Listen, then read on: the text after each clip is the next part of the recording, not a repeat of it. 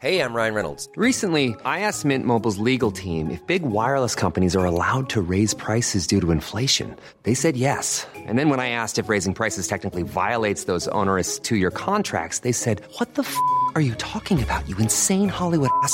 So to recap, we're cutting the price of Mint Unlimited from $30 a month to just $15 a month. Give it a try at mintmobile.com slash switch. $45 upfront for three months plus taxes and fees. Promo for new customers for limited time. Unlimited more than 40 gigabytes per month. Slows. Full terms at mintmobile.com.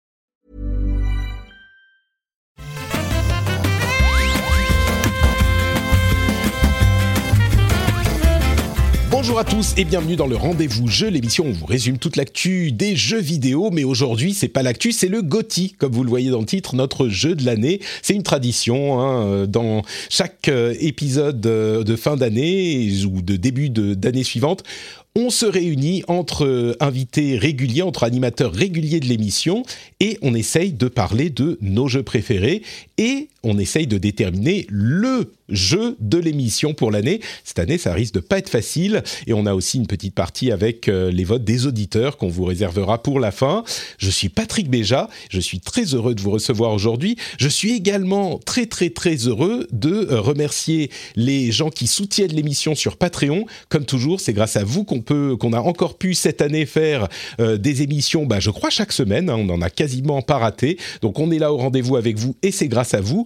Et je suis encore plus heureux et reconnaissant des co-animateurs réguliers qui forment un petit peu le, cœur de l'équipe du rendez-vous jeu. Et je suis euh, extatique de les recevoir aujourd'hui tous ensemble ou presque, on y vient dans une seconde. Euh, D'abord, Jika, salut Jika, mon compagnon, bah, c'est presque depuis le début de l'émission, hein. comment ça va? Depuis, depuis tellement longtemps, c'est c'est incroyable. Ouais. Euh, je suis extatique aussi à l'idée de faire cette émission et, euh, et euh, je suis content parce que ça fait, ça fait des jours et des jours que je me torture l'esprit à, à essayer de me faire ma liste de Gotti. Et euh, bon, on en parlera tout à l'heure, mais ça n'a pas été simple cette année. Mais, euh, mais là, je, ça va, j'ai une liste qui se tient à peu près. Après, c'est pas dit que je change d'avis au dernier moment, donc euh, je, je, je, j'en sais rien. Tu as encore quelques minutes. Et je précise, on n'a pas Voilà. la liste des autres, donc on va les découvrir avec vous. Ça va être euh, Oui. surprise sur surprise. On est aussi avec euh, Escarina. Comment ça va, Esca Tu es en forme? Tu as, tu as pu euh, laisser ta fille euh, avec ton, ton ami, donc euh, on n'aura pas l'invité surprise cette fois-ci. Tu peux même dire mon mari, puisqu'on est mariés c'est officiellement vrai, depuis, cet été. Incroyable, ça a changé ma vie. Ça faisait 11 ans qu'on était ensemble. Donc, on peut dire que, que c'était plus une formalité joyeuse qu'autre chose. Euh, oui, oui, donc du coup, c'est bon, je suis toute seule. Vous, vous- je vous épargnerai les cris de bébé pour cette fois. Tu sais, je suis, Je suis, je suis, comme je disais avant qu'on commence à enregistrer, je suis presque déçu. Tu sais, c'est devenu un petit moment qu'on attend, euh, que ça soit bon euh, la, la tienne ou euh, l'un de ce JK ou même les miens parfois qui viennent dire bonjour. Bon, c'est les, les choses évoluent. Mais Oui. pardon, pardon, vas-y. Non, non, j'allais dire que moi aussi, je suis extatique de faire euh, cette, euh, cette émission avec vous, bien entendu. Et j'avais lancé le Twitch et j'avais complètement oublié qu'on n'était pas en live pour cette Ouais, pour celle-là, pour celle-là exceptionnellement. Euh, mais on a également, on risque d'avoir des, des invités surprises quand même, puisque Trinity est là également, Priscilla, et euh, bah, tu es dans ton appart vide avant de, de déménager, enfin en cours de Oui. déménagement, et, mais il y a tes chats quand même qui vont venir nous dire bonjour. Oh oui, voilà, il y a mes chats. Effectivement, je suis dans un appart extrêmement vide, hein, donc vous me pardonnerez euh, l'écho. Euh, il fait extrêmement froid, j'ai mis une veste, j'ai pris un petit café, et mes chats sont là pour me tenir compagnie pour mes dernières heures dans cet appartement. Et surtout, je tenais vraiment à être dans cet épisode, donc j'ai tout donné pour pouvoir être là, même s'il y a beaucoup d'écho. Non, il y en a presque pas, c'est très bien la magie de Nvidia euh, Studio, machin Euh, truc. Exactement. C'est magnifique. bah merci à tous les tous les trois d'être là. Vous comprendrez peut-être si vous suivez l'émission régulièrement que euh, Dany lui n'a pas pu se joindre à nous malheureusement, Euh, malheureusement ou heureusement, hein, se diront peut-être certains. C'est un petit peu plus euh, un petit peu moins chaotique quand cet agent du mal n'est pas dans l'émission.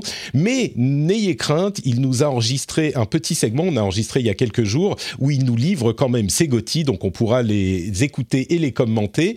Mais avant de parler de nos GOTY spécifiques, euh, j'aimerais qu'on fasse un petit tour de table avec euh, les impressions sur l'année, parce que c'était une année un petit peu particulière au niveau jeux vidéo, peut-être même encore plus que la première année de pandémie. La deuxième a été un petit peu plus affectée, je crois.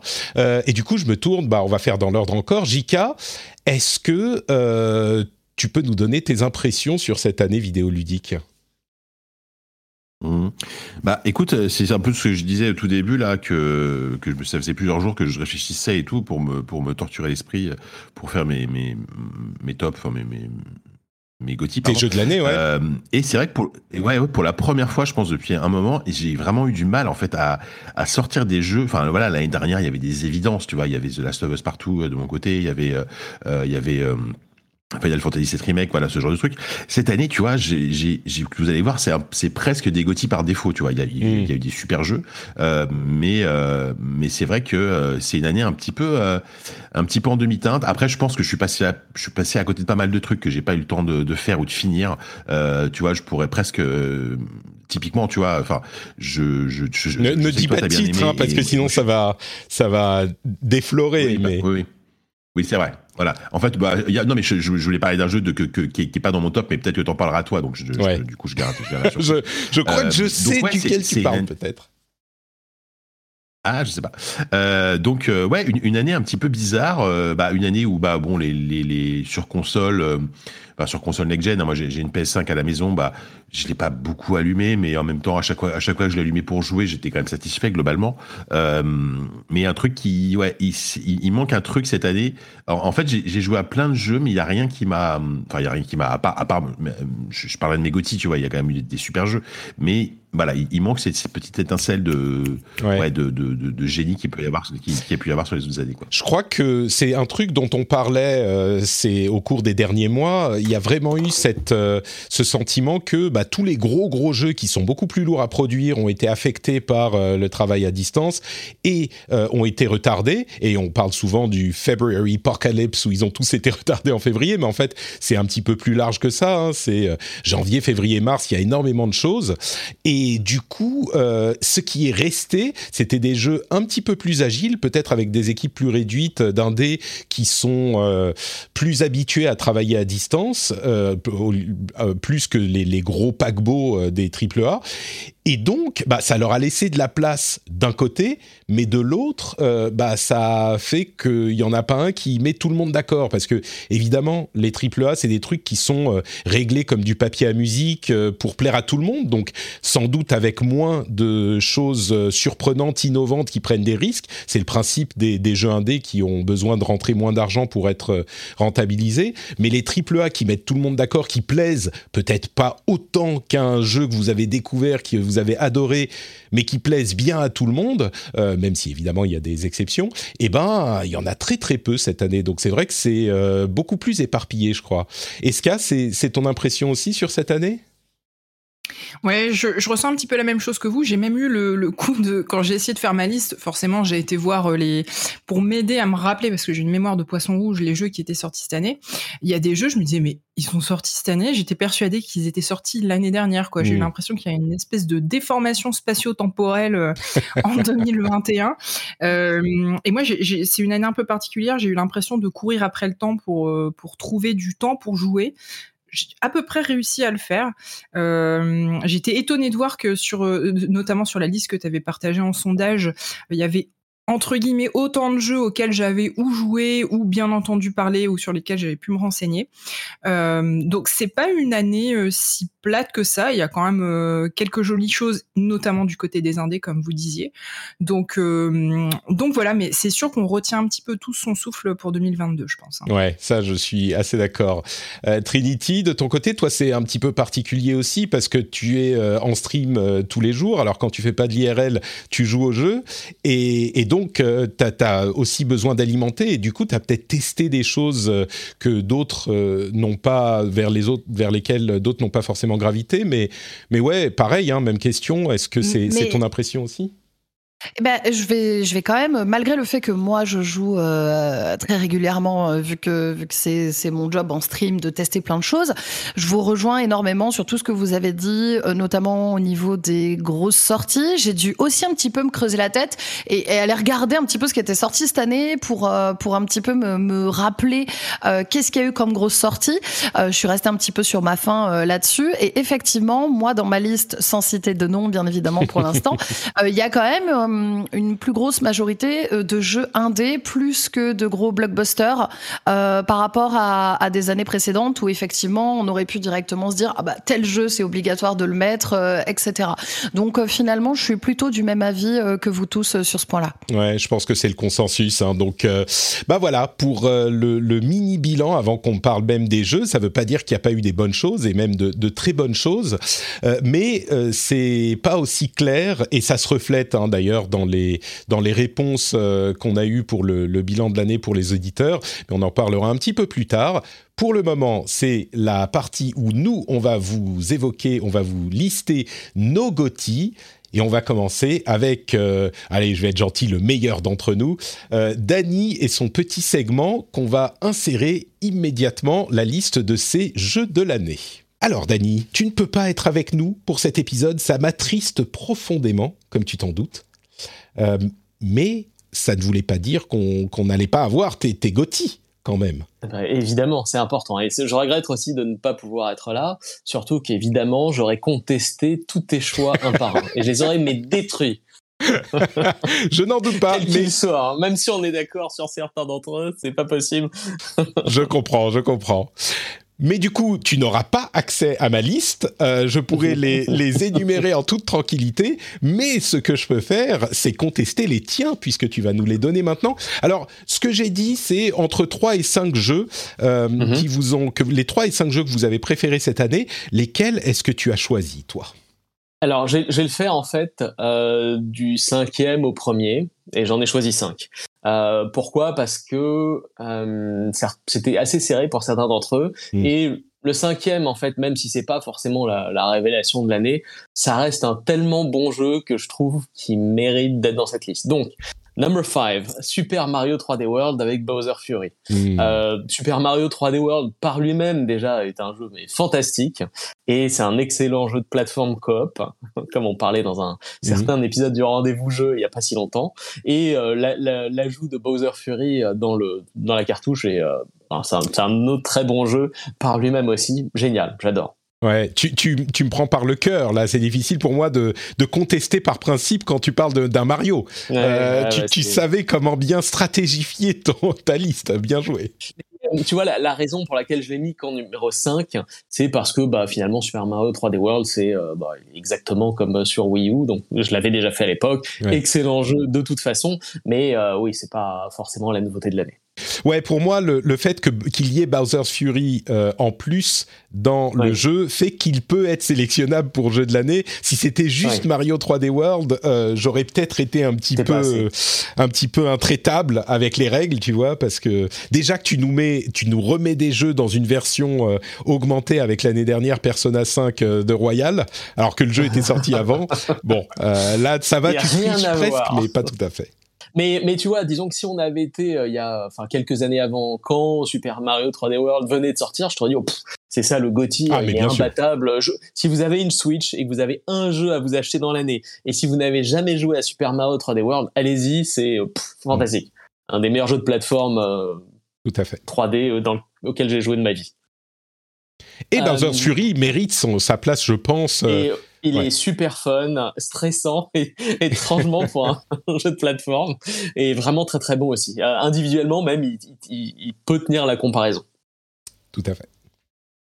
Et voilà. Donc sinon, numéro 4, euh, j'ai choisi euh, Metroid, euh, Metroid Dread. Mm. donc j'aime beaucoup les Metroid, comme tu le sais, j'adore le côté aventure exploration. Il a quelques petits défauts, il est un peu labyrinthesque, l'ergonomie est pas forcément fantastique.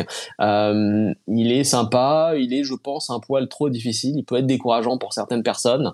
Euh, et c'est un peu abrupt en fait en termes de difficulté parce que même le premier boss finalement euh, moi j'ai enfin je suis mort plusieurs fois dessus alors mmh. que euh, finalement enfin dans mes souvenirs sur la version le tout premier sur Super NES euh, c'était moins difficile mais mmh. bon peut-être que ma mémoire me joue des tours euh, donc voilà mais c'est un très bon jeu il faut juste s'accrocher il n'est pas accessible à tout le monde c'est pour ça que je l'ai mis qu'en quatrième D'accord, donc Metroid Dread en, en quatrième.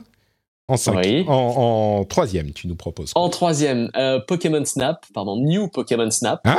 Euh, ouais. Pardon? J'ai trouvé, ouais, j'ai trouvé que c'était une très bonne surprise et un, Ah, une alors là, très bonne version mise à jour de, de l'original. C'est agréable, c'est sympa, c'est jouable avec toute la famille. Tu vois, tu, on parlait euh, donc dans, dans le rendez-vous jeu d'un Pokémon auquel Mm. tu pourrais jouer avec ton, avec ton fils. Et bah celui-là, finalement, c'est peut-être un excellent point d'accès. C'est fun, c'est rigolo. Euh, effectivement, oui, euh, c'est pas c'est pas un jeu dans lequel euh, nous adultes on va passer toute notre vie à être subjugués par le scénario, etc. Mais euh, c'est un très très bon jeu familial. Écoute, euh, t'as de la chance que j'y ai pas joué, parce que je suis sûr que si j'y avais joué, j'aurais pu légitimement te dire, mais comment tu le mets en... dans ta- oui, exactement. Non, y a, y a- D'accord, bah, je suis très surpris. C'est, je m'y attendais vraiment. dans- donc tu sais, tu t'es sur un rail et euh, tu il y a plusieurs chemins différents, des embranchements selon tes actions et ce que tu arrives Mhm. à accomplir. Mais surtout, bah, tu as des Pokémon qui vivent dans la nature. Tu as vraiment l'impression d'être dans un univers où les Pokémon vivent, font des trucs, Mhm. machin. Et surtout, quand t'en croises qui dorment sur une branche, machin, tu peux leur balancer des pommes ou des Pokéballs sur la tête pour les faire tomber et les tuer. et ça, c'est cool. je comprends mieux pourquoi il te plaît maintenant. Mais on est d'accord, t'es sur un rail et il faut juste prendre des photos. Hein. C'est, le jeu. C'est ju- juste des photos. Voilà. Tu es sur un rail, tu prends des photos et les différentes actions que tu peux accomplir, c'est euh, jeter des fruits ou, ou pour ça, ça te permet en fait de débloquer des conditions qui changent en fait la façon dont le rail va fonctionner. Hmm. Euh, mais si tu fais rien de différent d'une partie à l'autre, c'est toujours la même chose, c'est euh, un Hmm. peu rasoir. Sauf que effectivement, les Pokémon, euh, selon l'heure de la journée ou le moment où tu arrives plus ou moins vite, ils vont faire des actions différentes. D'accord. Écoute, je suis surpris. Au moins une surprise dans cette liste. Euh, on continue avec le numéro 2. Très bien. Et ben numéro 2, donc Resident Evil euh, 5. Il me semble que c'est le 5. Mais non, c'est ça 8. Euh, 8, oh, pardon, 8, oui, oui. oui, Village, vrai. tu Ouf, parles de ça. Trop de numéros. Ah ouais, le village, exactement. oui, D'accord. C'est le 5, le V de, de Village. C'est ça, oui. 5, c'est pour ça. Euh, très bon, euh, très bon Resident Evil. Il est fun. Euh, Il y a de la- quelques déceptions euh, pour moi, mais le début du jeu est vraiment prenant et intéressant jusqu'à ce qu'on termine le manoir. Après, ça devient un bon jeu, mais un peu facile et un peu trop FPS ou third person shooter pour moi. Euh, bon, il y a beaucoup moins d'ambiance, ça devient moins une sorte de survival horror, mais plus un jeu de oh il y a des zombies, je vais aller les, les éclater. Euh, donc Resident Evil, la partie avec, c'est, j'y ai pas joué parce que j'ai pas eu le temps Ouais. de quoi que ce soit cette année, mais euh, c'est, la partie avec comment elle s'appelle Avec la baronne, Lady, euh, je-. Oui, c'est ça. j'allais dire Lady Ceausescu. Dimitrescu. Dimitrescu. c'est ça. Mon Dieu. En même temps, ça serait Resident Evil aussi avec, euh, mais bon. Euh, ouais, Et donc toute la Dimitrescu. partie du manoir, justement, où tu, euh, où, où tu la croises est Mm. vraiment bien. Et à partir du moment où tu te bats contre elle, par contre, là, ça commence à devenir décevant. Il y a quelques bonnes scènes, euh, et le jeu reste sympa de bout en bout, mais c'est, il y a une, une petite perte de rythme ou euh, d'immersion, je pense, parce que vraiment le jeu, ça devient euh, genre, ouais, allez-y, il y a des vagues de trucs, machin, massacrez-la. Du coup, euh, et, juste avant de passer à ton jeu de l'année, c'est combien de temps cette partie? Tu te souviens dans le manoir, euh, qui est vraiment la partie qui t'a qui t'a séduit? Je suis curieux si quelqu'un Euh, se fait offrir un Resident Evil, combien de temps pour la partie sympa du jeu? Je pense que le, le jeu en tout, ça doit être quoi? Entre 10 et 15 heures de, de gameplay. Euh, Mm. La bonne, la, la partie la plus sympa du jeu, c'est peut-être euh, 4-5 heures, je pense, un bon tiers. Ok, très bien. Merci beaucoup. Et donc le ton jeu de l'année. Et ben là, assieds-toi bien, hein, euh, Ratchet et Clank, euh, Rift Apart. Ah ouais. Est-ce que tu t'y attendais? Écoute, c'est difficile, comme on le disait euh, euh, avant cette petite partie avec toi, c'est difficile de savoir quels vont être les jeux de l'année cette année parce qu'il y a tellement peu de super gros trucs qui mettent tout le monde d'accord ou de gros triple A calibrés pour plaire à tout le monde que ça peut sortir de nulle part. Et Mhm. mais j'aurais pas pensé Ratchet Clank dans mon souvenir. T'es pas un grand fan de de la série, mais du coup pourquoi tu l'as choisi? Alors, euh, non, ouais, j'aime bien la série, mais sans plus. Hein, ça me, disons que si tu me dis, euh, il y en a un qui va sortir dans deux ans, euh, va voir les vidéos, je, bon, je m'en fous un peu. Mais pourquoi? Alors, premièrement, déjà, bah, les exclus PS5, euh, il y en a peut-être moins que de types de manettes ou de covers différents. Je ne ai pas comptés, mais ça doit pas être très loin. Donc c'est un, c'est déjà un point. La deuxième chose, c'est que graphiquement, il est, euh, il est magnifique, j'ai trouvé. Euh, et le, et ensuite en tant que jeu de plateforme et jeu d'action globalement, il est rythmé, il est dynamique, il est, euh, il est assez varié et euh, il est très sympa de bout en bout. Et pour te donner un, un, point de comparaison, c'est le seul jeu, je crois, de l'année que j'ai platiné euh, sur euh, PS4 ou 5. D'accord. Ah, donc t'as as vraiment, tu as passé beaucoup de temps. Ah, je l'ai retourné. Oh, il est pas très long. Hein. Hmm. C'est juste la bonne longueur en fait pour que ça devienne pas justement un monument de répétitivité avec euh, avec plein de trucs à accomplir euh, lassants. Là, il y a juste ce qu'il faut. C'est genre entre 10 et 15 heures aussi comme Resident Evil et euh, et tu t'amuses bien de bout en bout. D'accord, donc Ratchet Clank Rift Apart pour ton jeu de l'année. Bah, c'est une jolie liste, hein. euh, beaucoup de Switch quand même. 3 sur 5, c'est sur Switch. On sent que tu as travaillé chez Nintendo. hein. Euh, L'objectivité n'est pas Ouais, forcément ton point le plus fort. Mais, mais très bien, d'accord. Bah, merci beaucoup pour cette liste. Je sais pas si je serais euh, 100% d'accord ou à combien je serais d'accord avec ta liste. J'ai l'impression Mhm. qu'on va avoir des listes assez disparates dans nos... Cette année, Ouais. le- tu vois, comme il y a eu beaucoup de, de, de, de jeux retardés, euh, c'est pas une, c'est pas l'année la plus riche qu'on a en termes de super C'est blockbusters, ce qu'on dit toujours. euh, triple A, etc. Donc ouais, je voilà. Mais je pense que c'est justement aussi l'occasion pour des jeux qui n'auraient pas forcément eu leur place dans, dans cette liste de briller. Tu vois, Pokémon Snap par exemple euh, l'année dernière ou il y a Ouais. deux ans, je l'aurais peut-être pas mis dans le top. Ça va être un thème récurrent, je crois. Bah, merci beaucoup. Et puis nous, on va continuer avec euh, bah, nos, nos listes à nous. Merci, Dany. J'ai hâte de voir ça. Allez, merci à tous. au Ciao, revoir. ciao. Et voilà donc euh, un petit peu, bon, euh, je vais pas dire euh, controversé, mais des choix surprenants. Je me demande si ça va pas être le cas pour nous tous. On va pas là commenter ceux de Dany puisque c'était, il ne peut pas se défendre. mais ce qu'on fait généralement, c'est que voilà, ce qu'on fait généralement, c'est que on parle. Alors on laisse la première personne évoquer ses titres, et puis quand il y en a un qui est dans notre liste aussi, euh, on, on parle de chaque titre l'un après l'autre. Et puis quand il y en a un qui est dans notre liste aussi, on peut le signaler à, à ce moment. Euh, et puis, bah, on a dit, on sélectionne entre 3 et 5 jeux par personne. Euh, on verra si tout le monde en a sélectionné 5. Mais on va commencer avec Jika. Honneur aux, aux vrais journalistes professionnels qui sont payés pour. Euh, Est-ce que tu peux nous donner Oui. ta liste des jeux de l'année, Jika, s'il te plaît?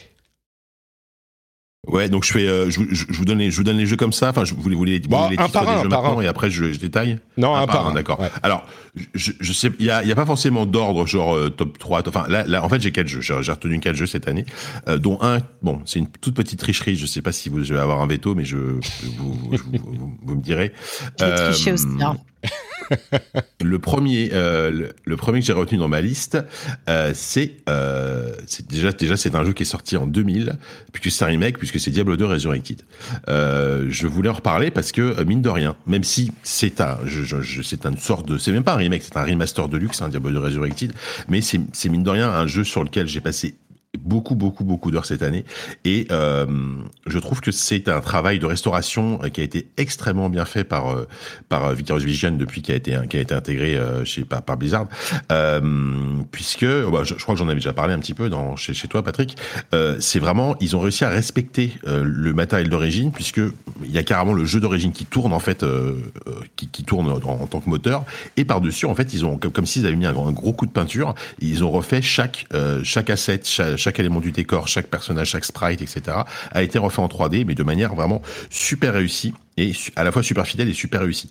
Euh, C'est-à-dire que avant, euh, quand, quand tu voyais trois pixels sur un sur un petit mur qui représentait, je sais pas moi, une, une petite chandelle ou un, un- des traces de sang, etc. Bah là, ils ont vraiment tout dessiné, etc. Et je trouve que ça met en vachement, ça met vachement en valeur l'ambiance de ce de Diablo 2 que moi j'adore, que j'aime beaucoup plus par exemple que Diablo 3, qui est une ambiance beaucoup plus greedy, beaucoup plus dark, beaucoup plus gothique, etc. Euh, surtout dans l'acte 1 qui, est, qui, a, vraiment des moments, un moment super. Et, euh, et voilà. Et au-delà de ça, donc ils, ils ont conservé quand même globalement l'essence du jeu de base avec avec ses lourdeurs de ses lourdeurs d'interface, ce genre de choses. Ça, par contre, il faut avoir conscience de ça. Euh, avec malgré tout, euh, l'excellente implémentation de la manette, puisque Diablo 2, Diablo 2 est jouable à la manette, et c'est pour la première fois avec ce remake et euh, et c'est super réussi en fait tout simplement. Euh, c'est même plus agréable de jouer à la manette que qu'au clavier souris puisqu'on a on a accès à tous ces pouvoirs en fait de manière beaucoup plus efficace et, rapide et immédiate. Et donc et donc c'est très agréable. C'est ça reste, je trouve, encore aujourd'hui, un hack and slash extrêmement pertinent. Euh, je pense l'un des meilleurs qui a été fait jusqu'à jusqu'à présent. En plus, voilà, c'est la version bien sûr avec les extensions, avec les cinq actes. Euh, Il y a sept classes de personnages qui sont hyper différentes les unes des autres. Enfin voilà, c'est une euh, c'est un c'est vraiment une pierre angulaire de hack and slash qui aujourd'hui je trouve euh, trouve encore largement son sens en 2021 avec une version euh, je trouve vraiment très très bien très très bien dépoussiérée. Ah, c'est un sentiment qui est partagé je crois par beaucoup de fans du jeu et c'était c'est d'autant plus significatif que ça tombe bah, d'une part au, au, milieu ou enfin dans une année où on a connu tous ces problèmes de harcèlement et de toxicité et de enfin toutes ces choses chez Blizzard. Donc forcément, euh, ça colore un petit peu la chose, mais en même temps, euh, ça vient mm. après Warcraft 3 euh, Reforged, qui était une catastrophe totale, et donc il y avait beaucoup de gens qui étaient hyper sceptiques de ce qu'ils allaient faire avec Resurrected, et au final, le sentiment est quand même très très positif sur le jeu. Donc moi, je suis pas un très grand fan de Diablo 2, et j'ai pas vraiment eu le temps de d'y jouer. Est-ce que mm. j'ai l'impression que c'est un jeu qui, qui parle à certains? J'imagine que est-ce et Trinity, c'est pas un truc que vous avez testé? Alors non, mais plus par manque de temps parce que j'adore Diablo, j'adore cette franchise et je serais vraiment curieuse de, tester un petit peu la mise au goût du jour, surtout après les retours qu'on vient d'entendre. Donc euh, clairement, je, je, me le mets de côté pour plus tard. Ouais.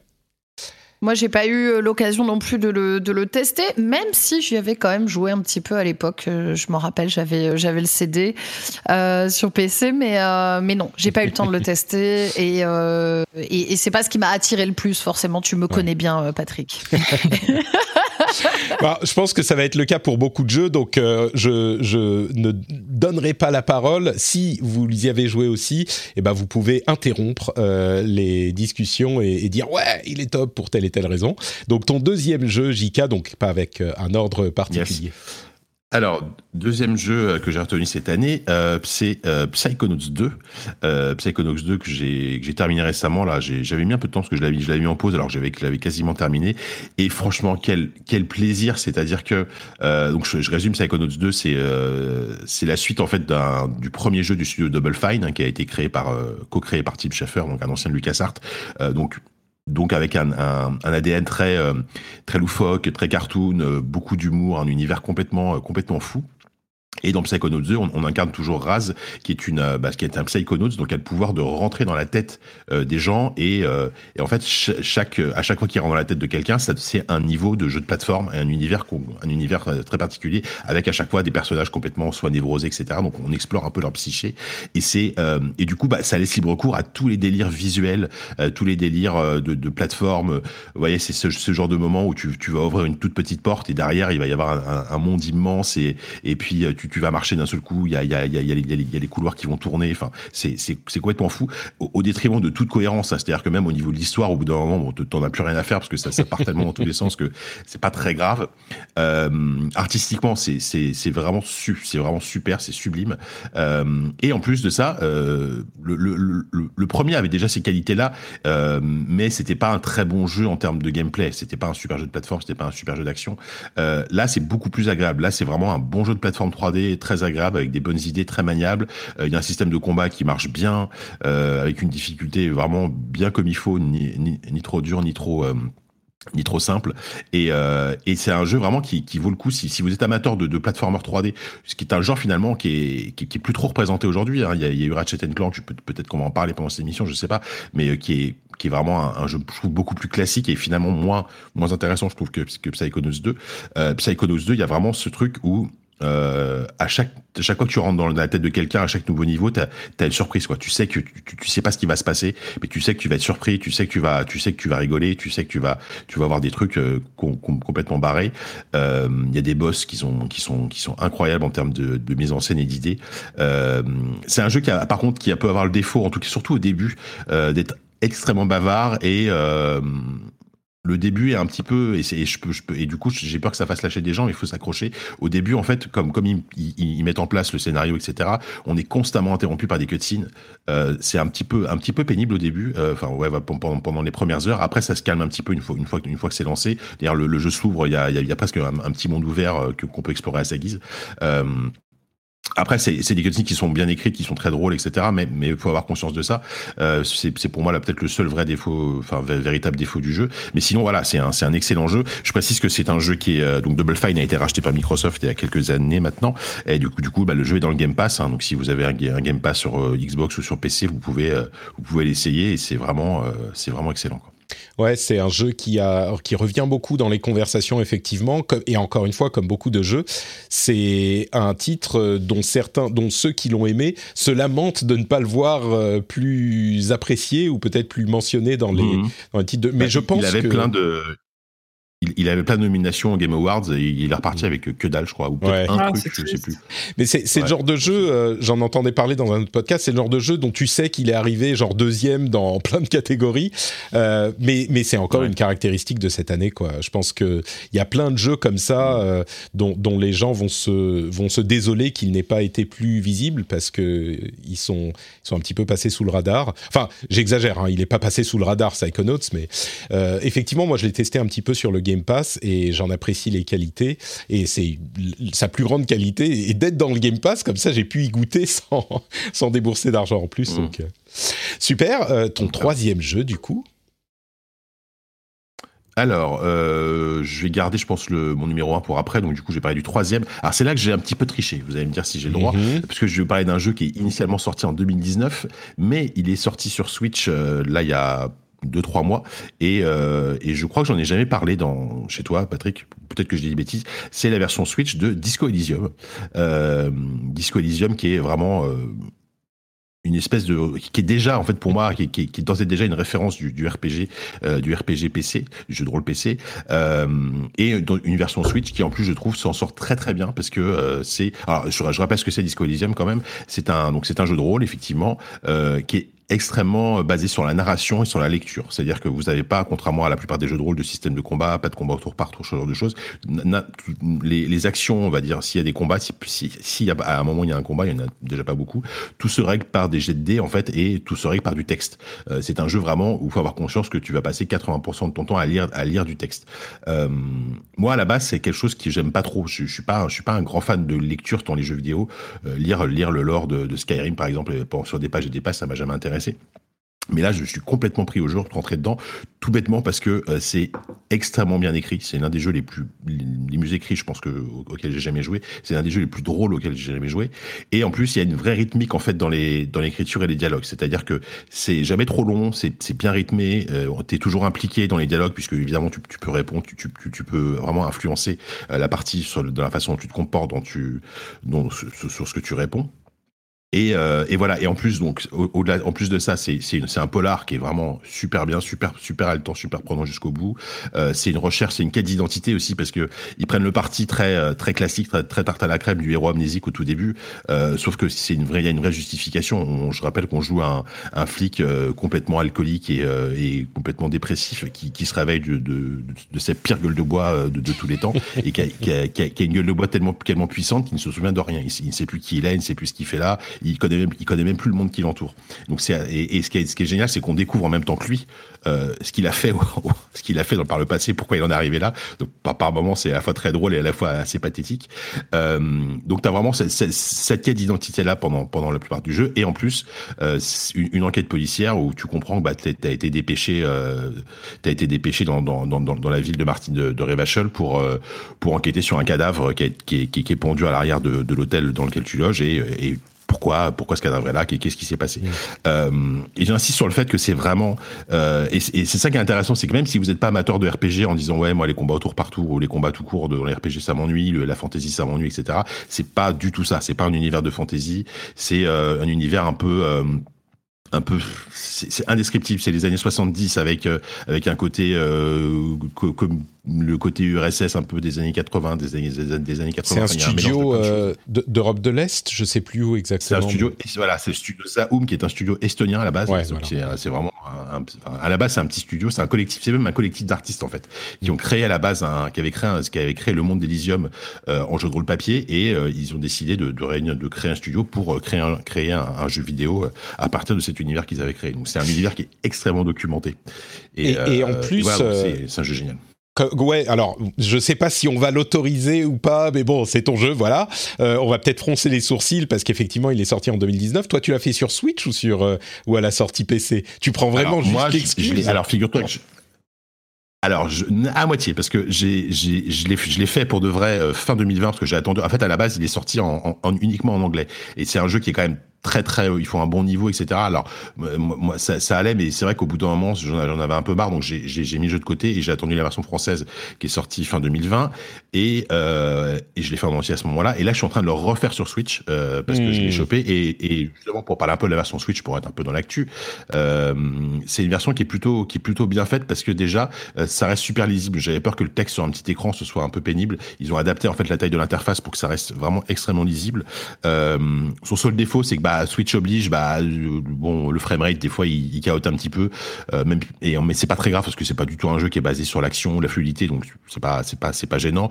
Et les temps de chargement sont parfois un poil longs entre deux zones, mais sinon c'est c'est une des versions, c'est une version très agréable. Et moi et moi j'adore pouvoir le prendre comme ça, euh, y jouer y jouer une demi-heure et puis et puis et puis reprendre ma partie plus tard. C'est c'est un bon format je trouve pour ce genre de jeu quoi. T'as as quand même beaucoup de dialogue. Le, le, petit écran de la Switch, ça va, c'est ça reste lisible? Ouais, bah moi, j'y joue sur Switch OLED, donc l'écran de 7 pouces, euh, et ça reste vraiment lisible parce que vraiment ils ont ils ont grossi exprès le, le les, fenêtres de dialogue au moment au moment où, un dialogue se, se déclenche, et c'est extrêmement vraiment c'est extrêmement lisible. Hein. Il y a aucun souci de lecture, euh, il y a aucun souci de lecture, et en plus le jeu gère, gère le tactile, donc tu peux tu, tu peux en plus l'utiliser jouer en mode tactile, notamment dans les dialogues et tout, ça peut être assez pratique.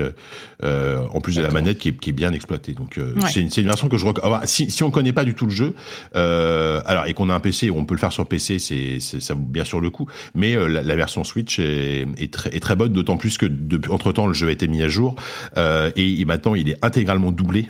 C'est un taf de doublage qui est monstrueux parce que il y a, des kilomètres et des kilomètres de texte et le, jeu est intégralement doublé et en plus qui est super bien doublé, doublé en anglais. Hein, je précise, traduit en, et texte en français.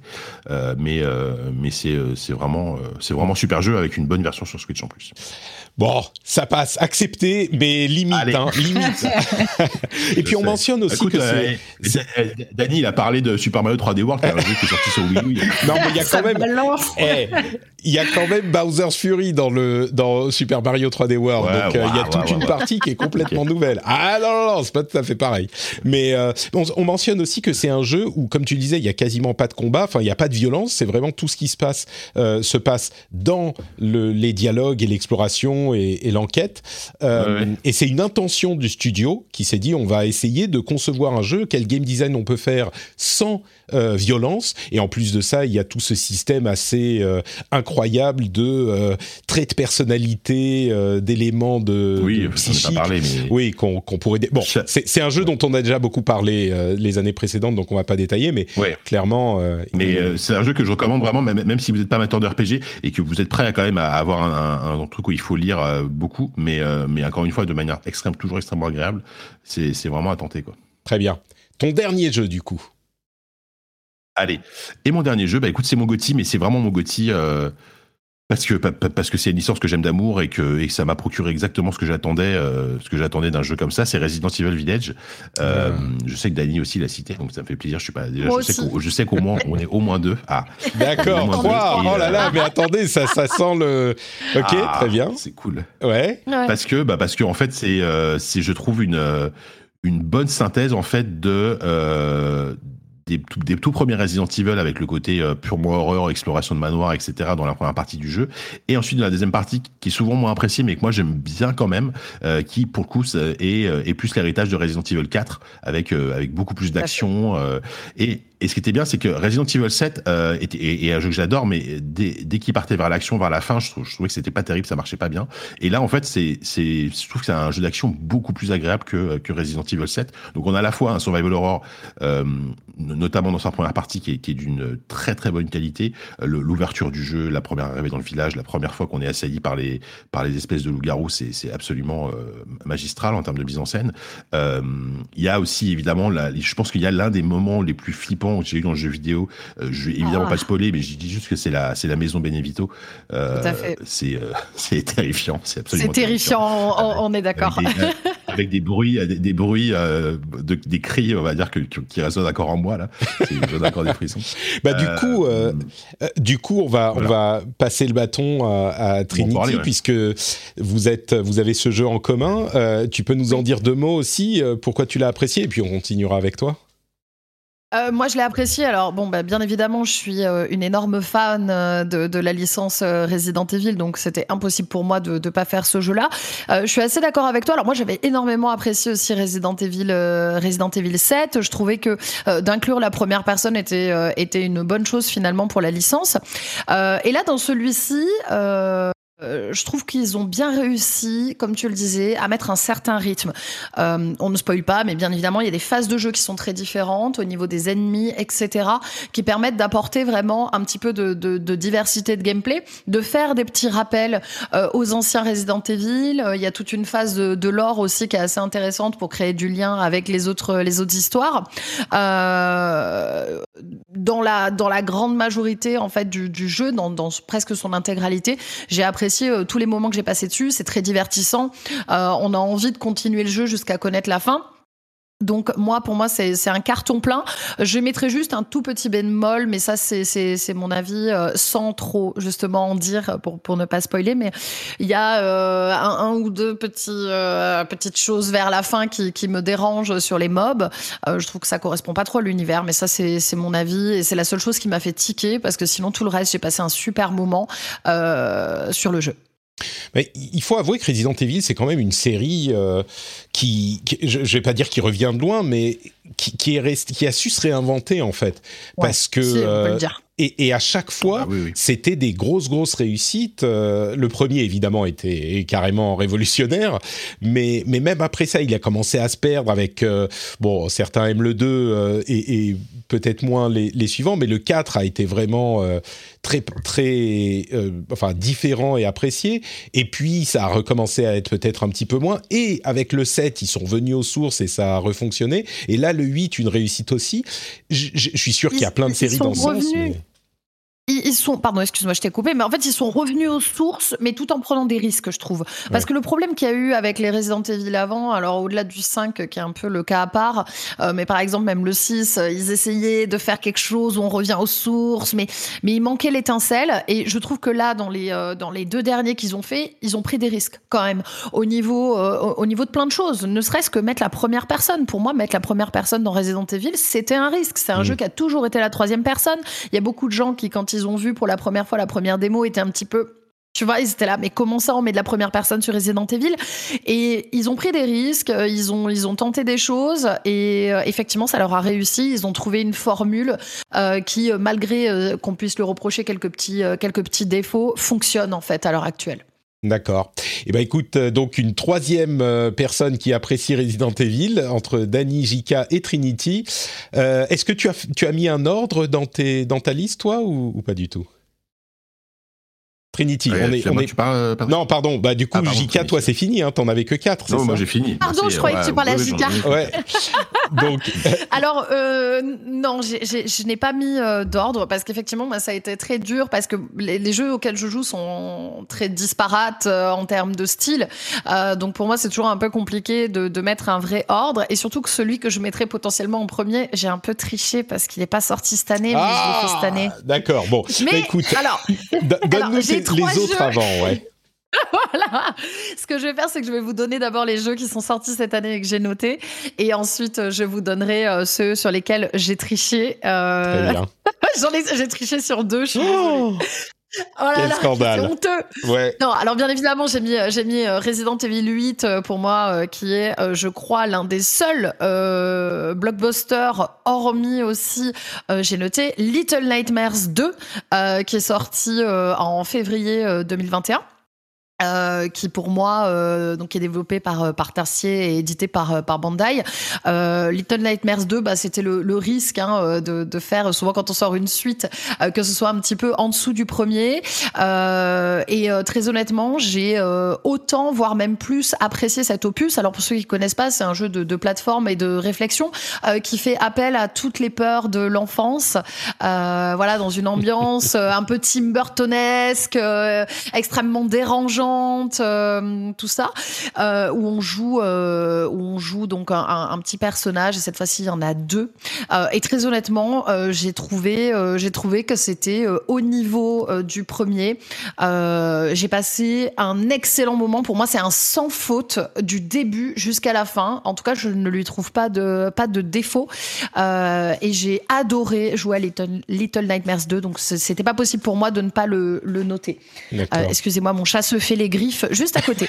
Euh, Il a voilà, il a, décidé aussi. de. le- Voilà, il ne faisait pas de bruit depuis tout à l'heure, et puis là, il s'est dit tiens, c'est maintenant qu'elle parle, si je me faisais les griffes. Euh, en troisième jeu. euh, Je, je pense pas que je pense pas que quelqu'un d'autre l'avait noté du coup euh, Little non, Nightmares. je crois pas. C'est. Pas Je me souviens, je me souviens de l'avoir vu sur ton stream euh, effectivement en début d'année et j'avais été Ouais. euh, euh, impressionné et horrifié à la fois parce que c'est vraiment ambiance euh, glauque quoi. Et, Oui. et je me suis dit ça doit être cool pour les gens qui aiment ce genre de truc, mais moi c'est peut-être pas pour moi quoi. Alors, en fait, ouais, mais le, le, le truc, c'est que hum, il est, il est glauque, c'est Ouais. le mot, mais il n'est pas horreur à proprement dit. Mm. Euh, et, euh, et, et- et vraiment, euh, si, euh, si on aime bien voilà, ces ambiances un peu... euh, c'est ambiance cauchemar, en fait. Ouais. Cauchemar d'enfant. Voilà, c'est vraiment ça. Ah là là. Ah ouais. c'est terrible. Euh, il y a vraiment, moi, une des scènes euh, que je ne spoilerai pas, mais euh, mais il y a aussi tout un pan de, de, de, de- comment dire, des niveaux qui se passent à l'école. Et tous ceux qui ont joué, je pense, se rappelleront de ces Mhm. moments-là. Vraiment excellent, je vous le conseille. Si vous n'avez pas fait le 1, faites le 1, faites le 2. C'est vraiment des pépites. En troisième jeu, euh, j'ai noté euh, le jeu Road 96 dont on avait déjà parlé euh, Ouais. dans un des, des épisodes. Euh, c'est un jeu euh, d'aventure procédurale développé par euh, Digix Art qui est sorti le 16 août 2021. Comme son nom l'indique, en fait, c'est un c'est un jeu qui se passe sur la route, un petit peu un jeu de euh, de road trip, mais qui va plus loin que ça. Il faut faut dire que c'est un jeu qui s'inspire notamment des films de Tarantino, des, des frères Cohen et surtout des films de de, de road trip. Et en fait, on, on va incarner un adolescent ou plus, même plusieurs en fait. Et notre objectif, on est dans un état un petit peu, euh, un petit peu fictif, euh, mais un petit peu réaliste aussi, hein, euh, qui est, un peu totalitaire. Notre objectif est de rejoindre par tous les moyens la frontière. Et en fait, on va rencontrer plein de personnages hauts en couleur. On va faire des choix et ces choix qui vont impacter tout ce qui va se passer par la suite pour notre personnage. C'est à la fois intense, poétique. La musique est faite par une très grosse partie de la musique est faite par Toxic Avenger et, euh, et c'est vraiment un, un- un bonheur, euh, un bonheur visuel parce que c'est un petit peu euh, une sorte de cel shading, un peu low poly, euh, très très beau à, à regarder, euh, avec une ambiance musicale qui, qui déchire. On a vraiment le choix, voilà, on peut partir en bus, euh, en voiture, à pied. on a vraiment plein plein d'options et c'était un, un très beau voyage, c'est le cas de le dire pour ma part. Euh, et j'ai vraiment, euh, j'ai vraiment apprécié, euh, apprécié jouer euh, à ce jeu qui est extrêmement contemplatif, euh, mélancolique. euh, Il y a des situations d'action, des situations insolites, euh, voilà. Et tout ça sur euh, un côté très, euh, très euh, 90s euh, dans, dans tout ce qui se passe. On trouve des cassettes, des petites cassettes audio qu'on peut écouter. Enfin voilà, toute une ambiance que, que j'adore, qui est un petit peu, un petit peu old school. Donc Road 96 fait partie de mon, de mon top cette année. Et c'était ensuite- juste, juste un- une, une question, cet aspect procédural, je me souviens qu'on en avait parlé, Oui. mais c'est vraiment, c'est genre roguelite où tu, tu refais le, le jeu plusieurs fois pour le finir euh, Parce que autant Alors- ce genre de jeu en linéaire, on peut comprendre, mais l'aspect procédural, je crois que c'est un petit peu difficile à appréhender quand on n'a pas, l'a pas testé. Alors en fait, euh, il est un petit peu, euh, comment dire, c'était les avis étaient assez mitigés là-dessus. En fait, l'aspect procédural dans le jeu va tout simplement faire que, euh, en gros, par exemple, tu as euh, un, un certain nombre de personnages que tu vas pouvoir rencontrer. De ces personnages, à chaque fois, il y a une histoire que tu peux compléter. Euh, l'aspect procédural va faire que euh, il y a des personnages que tu vas rencontrer dès le début, donc tu vas pouvoir avancer l'histoire avec eux, faire des choix par rapport à eux. Euh, et en fonction de dans quel ordre tu les as rencontrés, bah, tu n'auras peut-être pas fini l'histoire de certains personnages, euh, tu n'auras, euh, tu n'auras peut-être pas fait certains choix, etc. Du coup, tu n'auras pas l'entièreté euh, de toutes les, euh, les, relations que tu peux avoir. Donc, il, il, se fait surtout là-dessus, dans quel ordre tu rencontres et, et, et comment tu vas terminer en fait ces histoires-là. Donc, il y a un vrai intérêt à le refaire pour connaître toutes les histoires et faire d'autres choix parce que chaque euh, chaque fin est un petit peu différente avec le l'adolescent que tu as euh, à un moment du jeu euh, en fonction des choix que tu as fait. Euh, donc c'est pour moi c'est un semi procédural parce que c'est c'est pas non plus euh, révolutionnaire dans le sens où ça change absolument tout à ton jeu, mais il y a un vrai intérêt de dans quel ordre tu vas avoir les informations et et comment tu vas remplir les jauges au niveau des des personnages que tu dois rencontrer. D'accord, donc tu peux en fait le finir en le faisant une fois, mais vraiment oui. si tu veux avoir, euh, si tu veux compléter l'histoire, mais c'est pas que genre tu dois le faire plusieurs fois pour le finir, tu peux y jouer une fois, le finir, et tu seras peut-être un peu frustré parce que t'as pas fini les histoires de tout le monde, mais tu auras quand même fini le jeu. D'accord. Auras, exactement, tu auras quand même fini le jeu. Euh, moi, personnellement, j'ai intention de le refaire. J'avais pas fini les histoires, mais je n'ai pas encore euh, refait le jeu. Et j'ai trouvé ça quand même hyper intéressant parce qu'on est sur un, un, jeu de road trip. Donc finalement, c'est un peu comme dans la vie. Parfois, tu vas rencontrer quelqu'un et il y a des questions que tu n'as pas pu lui poser. Et ben, c'est pas grave, tu as fait ton chemin et tu as fini, euh, as fini ton, ton voyage, quoi. D'accord. Oui, en plus, euh, jeu de road trip, toi, ça, j'imagine que ça te parle, ça te parle pas mal. Ouais. oui, oui, quand il est sorti, il faut dire que là, c'était, c'était un petit peu le moment euh, où j'étais à fond dans la préparation de mon road trip, donc euh, ça m'a plutôt vachement parlé, ouais. C'est le cas de le dire. Clairement. D'accord. Et Ensuite, ton quatrième? Alors, j'en ai, j'en ai euh, cinq en tout. Euh, du coup, euh, mon quatrième, j'ai pas vraiment triché parce qu'il est sorti. Il a, il y a eu la, la, release le 23 septembre 2021, mais le jeu était en accès anticipé et en développement en 2020. Et ce jeu-là, je t'en ai déjà parlé, c'est Medieval Dynasty, mmh. qui est un jeu de survie à l'époque médiévale et je dois le dire, qui pour moi est l'un des meilleurs jeux de survie auxquels j'ai joué. très honnêtement je trouve que c'est l'un des plus complets. Euh, donc, il est, sorti dans sa version finale euh, en septembre. Euh, dans Medieval Dynasty, en fait, on incarne un jeune homme qui a fui la guerre et qui, désire en fait redevenir un petit peu maître de son destin. Et en fait, au, au, au, fil, au fil du jeu, on va, on va juste commencer à se, se faire une petite maison dans la forêt. Euh, et au fur et à mesure, on va faire grandir notre village. Euh, on va, tout ça se passe à la première personne. Hein, on va faire grandir notre village. On va commencer à développer de l'agriculture, etc., etc., jusqu'à avoir notre propre dynastie. On peut avoir une femme, on peut avoir des enfants qu'on pourra contrôler par la suite. Ce qui est très très intéressant. Contrôler ses enfants, euh... il faut que j'y joue pour savoir comment ça marche parce que ça m'aiderait beaucoup de pouvoir contrôler mes enfants. Alors c'est un jeu qui est fait euh, par, par Render Cube euh, et la particularité de leur jeu, et je, je ferai un une très très petite aparté sur les autres jeux qui sont à venir de, de ce studio. La particularité, en fait, c'est qu'au-delà d'être un jeu de survie où on coupe du bois, où on chasse, etc., c'est qu'il va mêler plusieurs styles de jeu, en fait, qui sont assez complémentaires dans le jeu de survie. Donc, on va avoir effectivement le côté survie avec la nourriture, il faut se nourrir, il faut cultiver avec un système qui est excellent au niveau des saisons, très très réaliste, tout ça. Euh, il y a aussi un, côté de, de simulation. Euh, on va vraiment pouvoir construire, agrandir les maisons, des étapes, des bâtiments, etc. Il y a le côté jeu de rôle dedans où on va développer notre personnage, on va interagir avec des PNJ, on va prendre soin de notre famille, former des alliances, etc. Et en plus de ça, il y a l'aspect stratégie euh, où on va pouvoir agrandir le village. Il y a vraiment une interface qui ressemble beaucoup au jeu de stratégie, mais très simplifié, euh, où on va pouvoir assigner euh, nos villageois, etc. Et ce qui en fait pour moi euh, le, le, le, jeu de survie le, le plus complet que j'ai vu. Euh, particularité de ce studio, ils sont en train d'appliquer cette formule qui est pour moi excellente à un jeu qui s'appelle Wild West Dynasty qui va sortir en 2022 et que j'attends comme le Messie qui sera sur le sur le thème du western. Et ce matin, en, en peaufinant mes recherches pour cet épisode spécial, j'ai appris qu'ils étaient en train de faire un médiéval dynastie, un, un Sangoku dynastie qui sera tout simplement sur le thème du Japon avec exactement les mêmes mécaniques. Wow. Donc, euh, ouais, D'accord, là ça me parle. Là. Euh, ah, tu vois, et j'ai posté une petite photo ce matin. Le jeu a l'air magnifique et surtout, en fait, bah, du coup, je pense que ça va prendre beaucoup moins de temps que Medieval Dynasty parce qu'ils ont déjà la formule, ils ont déjà toute la base. Donc ça devrait arriver courant 2022. Comme d'habitude, n'hésitez pas à les wishlister. Moi, je leur, je leur donne un maximum de soutien parce que j'adore ce qu'ils font. Euh, et le.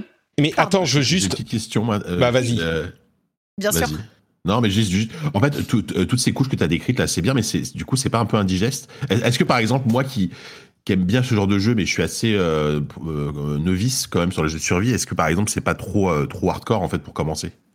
Alors justement, Sur un- sur ce- euh, euh, je trouve qu'il y a un très très bon équilibre euh, à ce niveau-là. Alors est-ce que je suis objective? Probablement pas. Euh, mais moi, je n'aime pas quand c'est trop indigeste. Euh, tu, euh, je- tu vois, je n'aime pas quand il y a trop trop de choses à gérer. Mais je trouve que le jeu t'amène les choses. C'est très bien fait parce que euh, tu pars euh, juste de ta petite maison et tu vas commencer à faire les choses. Et, et le jeu est assez long, hein.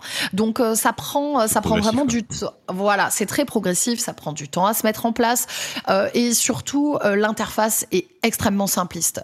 Euh, on n'est pas sur euh, parce que souvent quand on dit interface de jeu de, de stratégie, euh, les gens voient un truc euh, hyper lourd visuellement. C'est absolument pas le cas dans Medieval Dynasty. C'est très, euh, il y a beaucoup d'icônes et c'est très simple. Et surtout, c'est qu'une petite partie du jeu.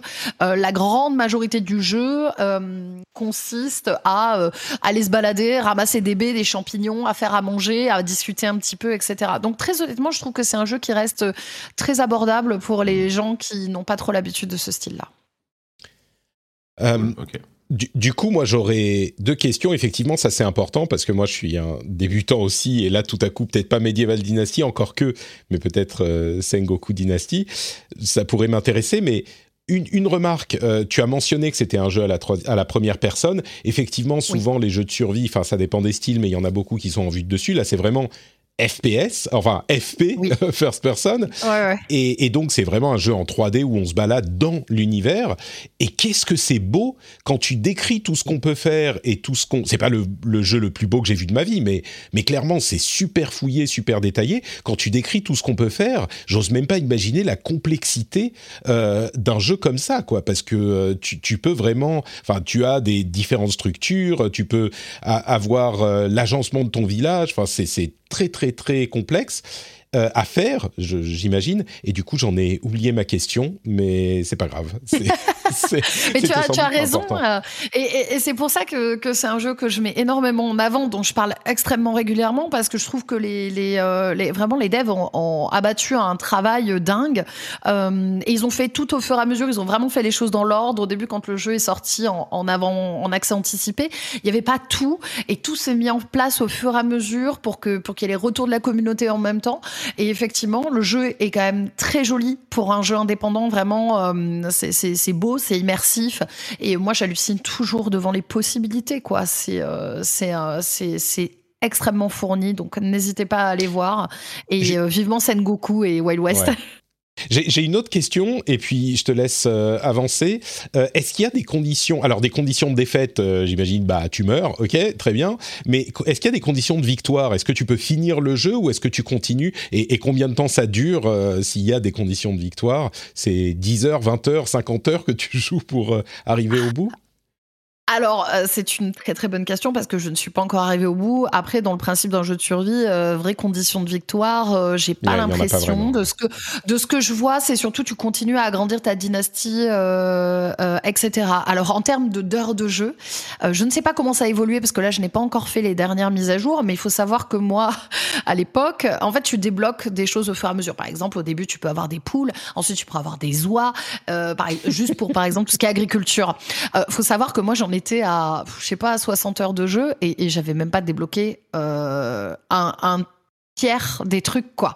Mm. Donc, c'est vraiment un jeu qui demande beaucoup de temps, beaucoup d'investissement. euh, voilà, ça, ça se fait au fur et à mesure. C'est très réaliste aussi sur le cours de la monnaie, etc. Tu peux pas, tu dois payer des taxes vu qu'on est à, euh, bah, un peu comme même à notre époque, mais voilà, tu dois payer des taxes à celui qui gère le village à côté. Il y a plein plein de choses. Donc c'est très long. Conditions de victoire, euh, pour l'instant j'ai l'impression, euh, c'est plus après un système de, de de préservation de ton village, tu vois, de le faire évoluer tout en continuant à faire du commerce, etc. Parce qu'il y a plein Ouais. d'autres villages autour, en fait. Euh, donc, euh, donc voilà, on est plus sur quelque chose qui se pérennise euh, plutôt qu'une condition de victoire. euh, Ouais. euh, de survie un peu classique, euh, peut-être. Exactement. Exactement. Super, donc Medieval Dynasty. Et le dernier? Oui. Oui, alors le dernier, hein, puisqu'on est euh, sur une année horreur, voyage et survie, on finit avec de l'horreur. Et là, c'est le jeu où j'ai un petit peu triché, puisque le jeu est sorti en novembre 2020, mais moi, je Mhm. n'y ai joué que cette année. Et c'est A Dead of Night, euh, dont j'avais déjà parlé aussi ici, euh, qui est un jeu d'horreur indépendant édité et développé par Baggy Cat, euh, ou tout simplement, c'est un jeu en FMV, donc vraiment qui mélange FMV et 3D, donc qui mélange euh, le côté euh, filmé et euh, la 3D. C'est un jeu qui se passe dans un hôtel. On joue Maya, une jeune, une jeune demoiselle qui se rend à l'hôtel pour rejoindre ses amis et passer la nuit. Euh, et on est accueilli par un réceptionniste qui s'appelle Jimmy, qui euh, sur le moment nous paraît euh, très poli et très courtois. Mais pourtant, après avoir refusé de voir son spectacle, entre gros guillemets, qu'on va voir le soir, on se fait réveiller dans la nuit par des cris un peu étouffés qu'on entend dans le, couloir de l'hôtel. C'est un hôtel, euh, vous savez, euh, très, euh, très à l'ancienne, avec des dorures, très beau, des belles portes, etc., beaucoup d'étages. Et on s'aperçoit que Jimmy, il est pas si gentleman que ça, et, que, et que même il est extrêmement flippant. Et moi, ce que j'adore dans ce jeu, c'est c'est une sorte de de point and click action. Donc on, clique on avance on ne, bouge pas avec euh, avec la, croix directionnelle on va dire euh, classique. Euh, vraiment c'est que du point and click et on avance dans ces couloirs en courant. On doit éviter Jimmy on peut regarder par les trous par les les petits judas à travers les portes. On peut regarder aux angles aux angles des couloirs etc c'est très dy- dynamique très flippant parce qu'en plus quand Jimmy nous tombe dessus autant vous dire qu'il faut pas être cardiaque et je l'ai trouvé excellent pour un jeu indépendant d'horreur. C'est vraiment, euh, c'est vraiment très bien fait. Euh, Il y a des petits systèmes de puzzle.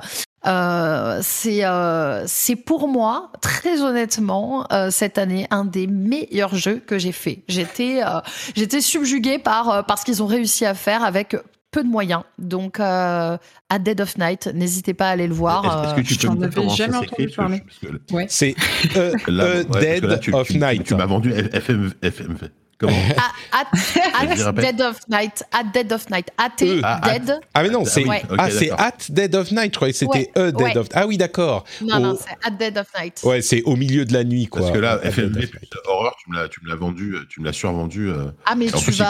que 12 euros. ouais, je pense que, je pense que je vais oui, l'acheter, je vais l'acheter immédiatement. Très, très honnêtement, il est, euh, il, est, euh, il est excellent, il est très très flippant, un euh, ça marche très bien. Il est génial. Non mais moi j'ai découvert ça, euh, j'ai découvert ça par hasard. C'est mes viewers qui m'en ont parlé.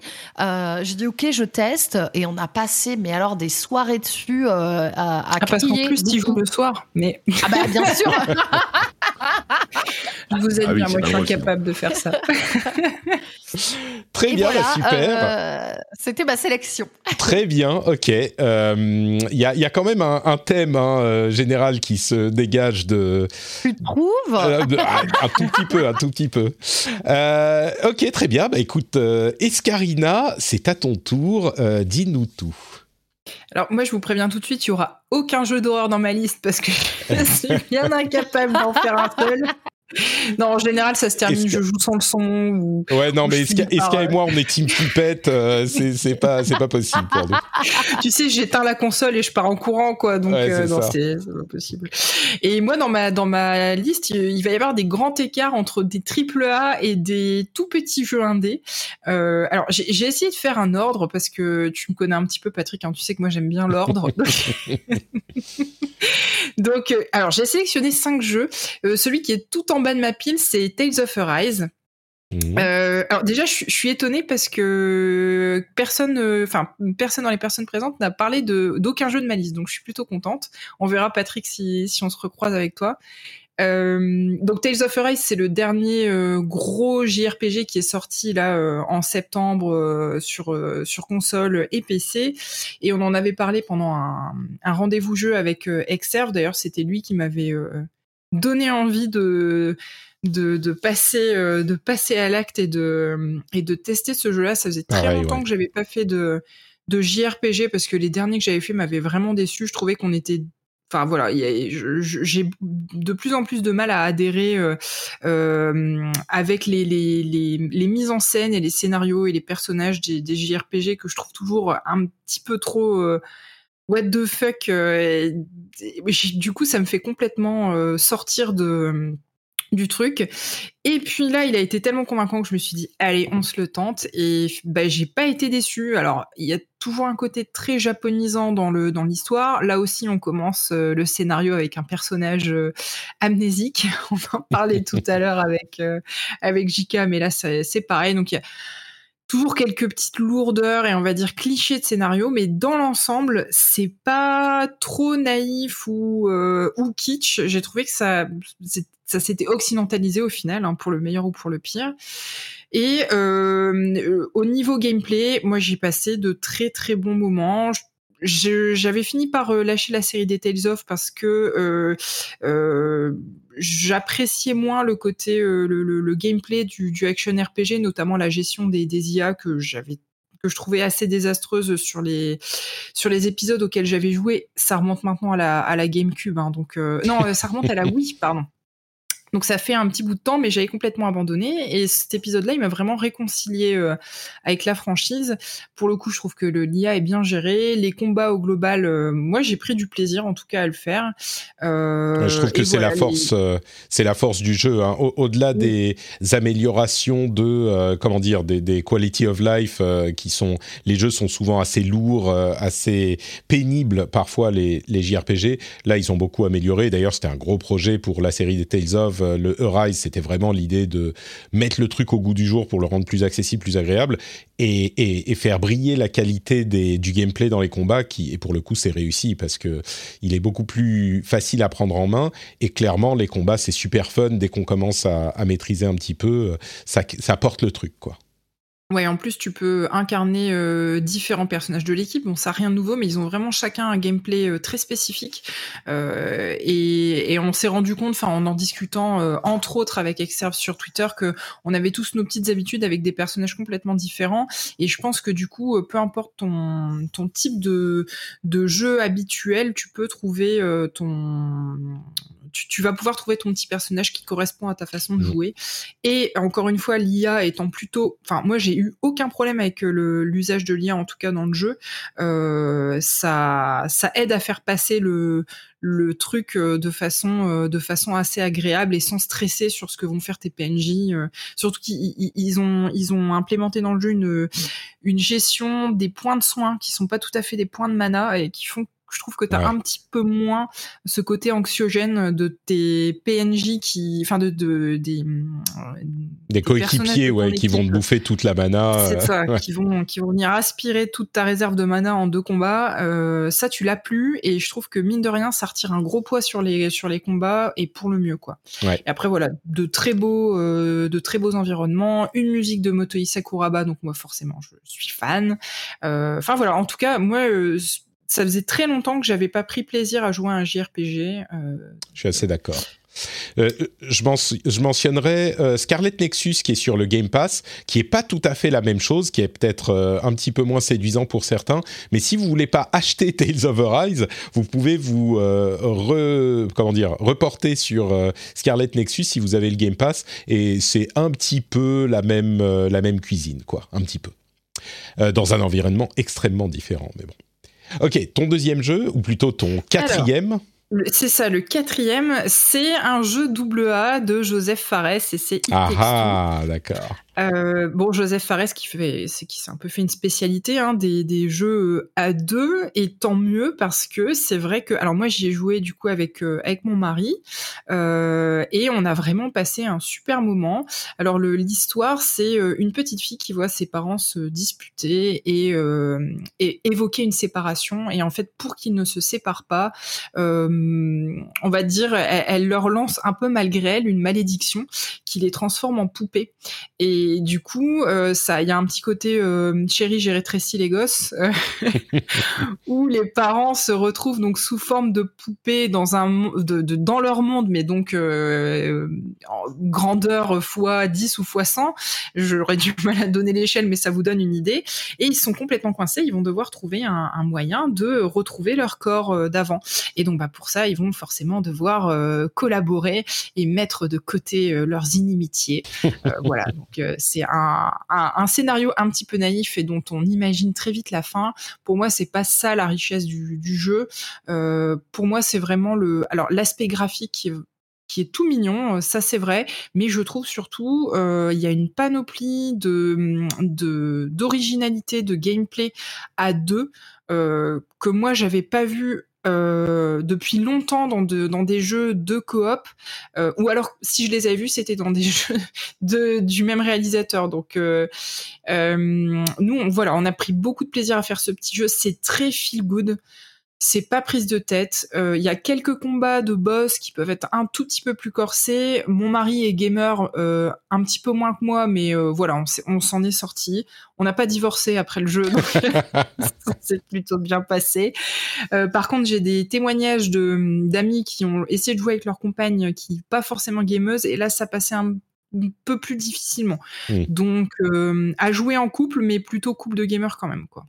Et c'est aussi le jeu qui a eu le, prix des jeux de l'année aux Game Awards euh, avec cet adorable Joseph Fares et son, son équipe de Haze Light. Euh, très bien, donc It Takes Two. Euh, il faudrait que je, faudrait que je le. Il y a tellement de jeux que je dois tester, mais il fait, il est sur ma liste. En plus, il n'est pas arrivé dans le Game Pass il y a quelques semaines, je crois. Hein. Si, si, si, il est arrivé dans le Game Pass là, il y a quelques semaines et à la base, il était sorti en mars. Ouais. Euh, mais tu vois, ça c'est pareil, j'ai l'impression qu'il est sorti euh, en 2002. non, mais... ah non, il n'y a pas longtemps. Non, à l'inverse, j'ai l'impression qu'il n'était pas sorti il y a aussi longtemps. Enfin, j'ai vraiment eu un petit problème spatio-temporel. C'est c'est un jeu, j'ai l'impression, dont, dont, dont, les... tout le monde a parlé pendant longtemps.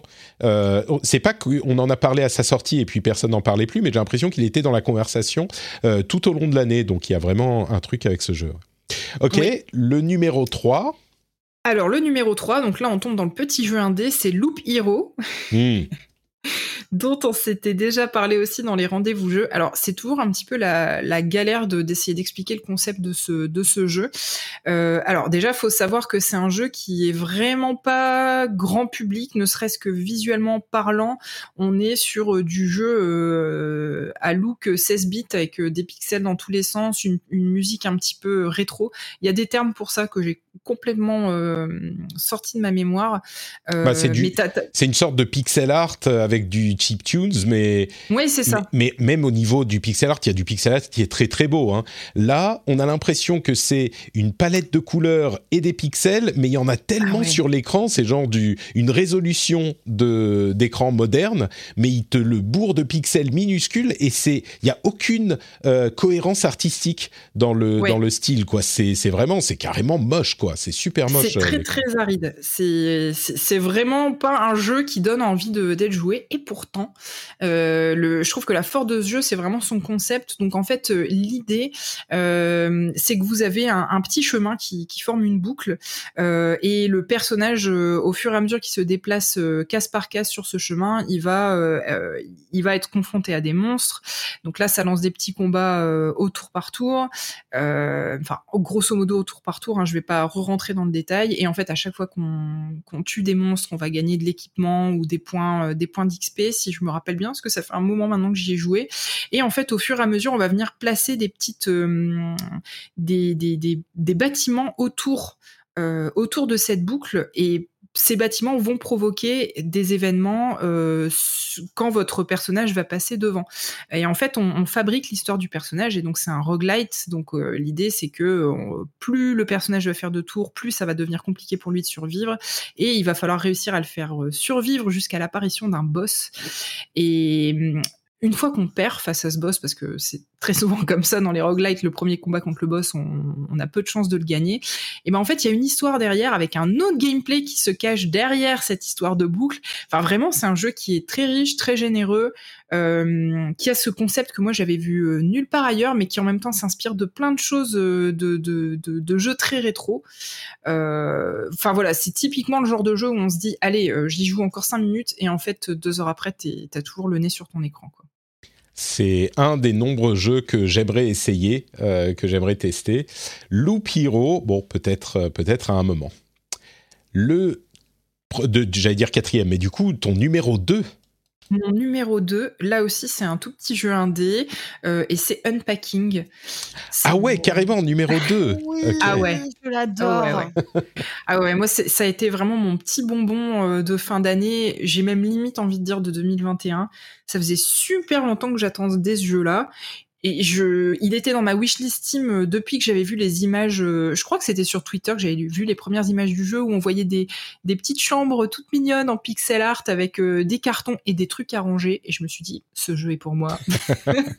Mais on est, on est trois dans ce, dans ce cas, hein, parce que Trinity l'a fait aussi et, et l'a bien aimé. Moi, je l'ai, je l'ai fait, je l'ai peut-être un petit peu moins, moins aimé. Mais, mais je me souviens quand j'ai des chambres d'enfants, ça, ça, évoquait des choses moins. Non, mais non, j'avais des, j'ai une critique, mais je pourrais en parler après. Mais, mais effectivement, dès que je l'ai vu, je sais plus dans quelle présentation c'était, euh, peut-être même avant le 3. Et, et pareil, moi, il m'avait fait, il m'avait tapé dans l'œil, et je, je crois que je vous en ai parlé à, à toutes les deux. Euh, enfin, j'en parlais à tout le monde.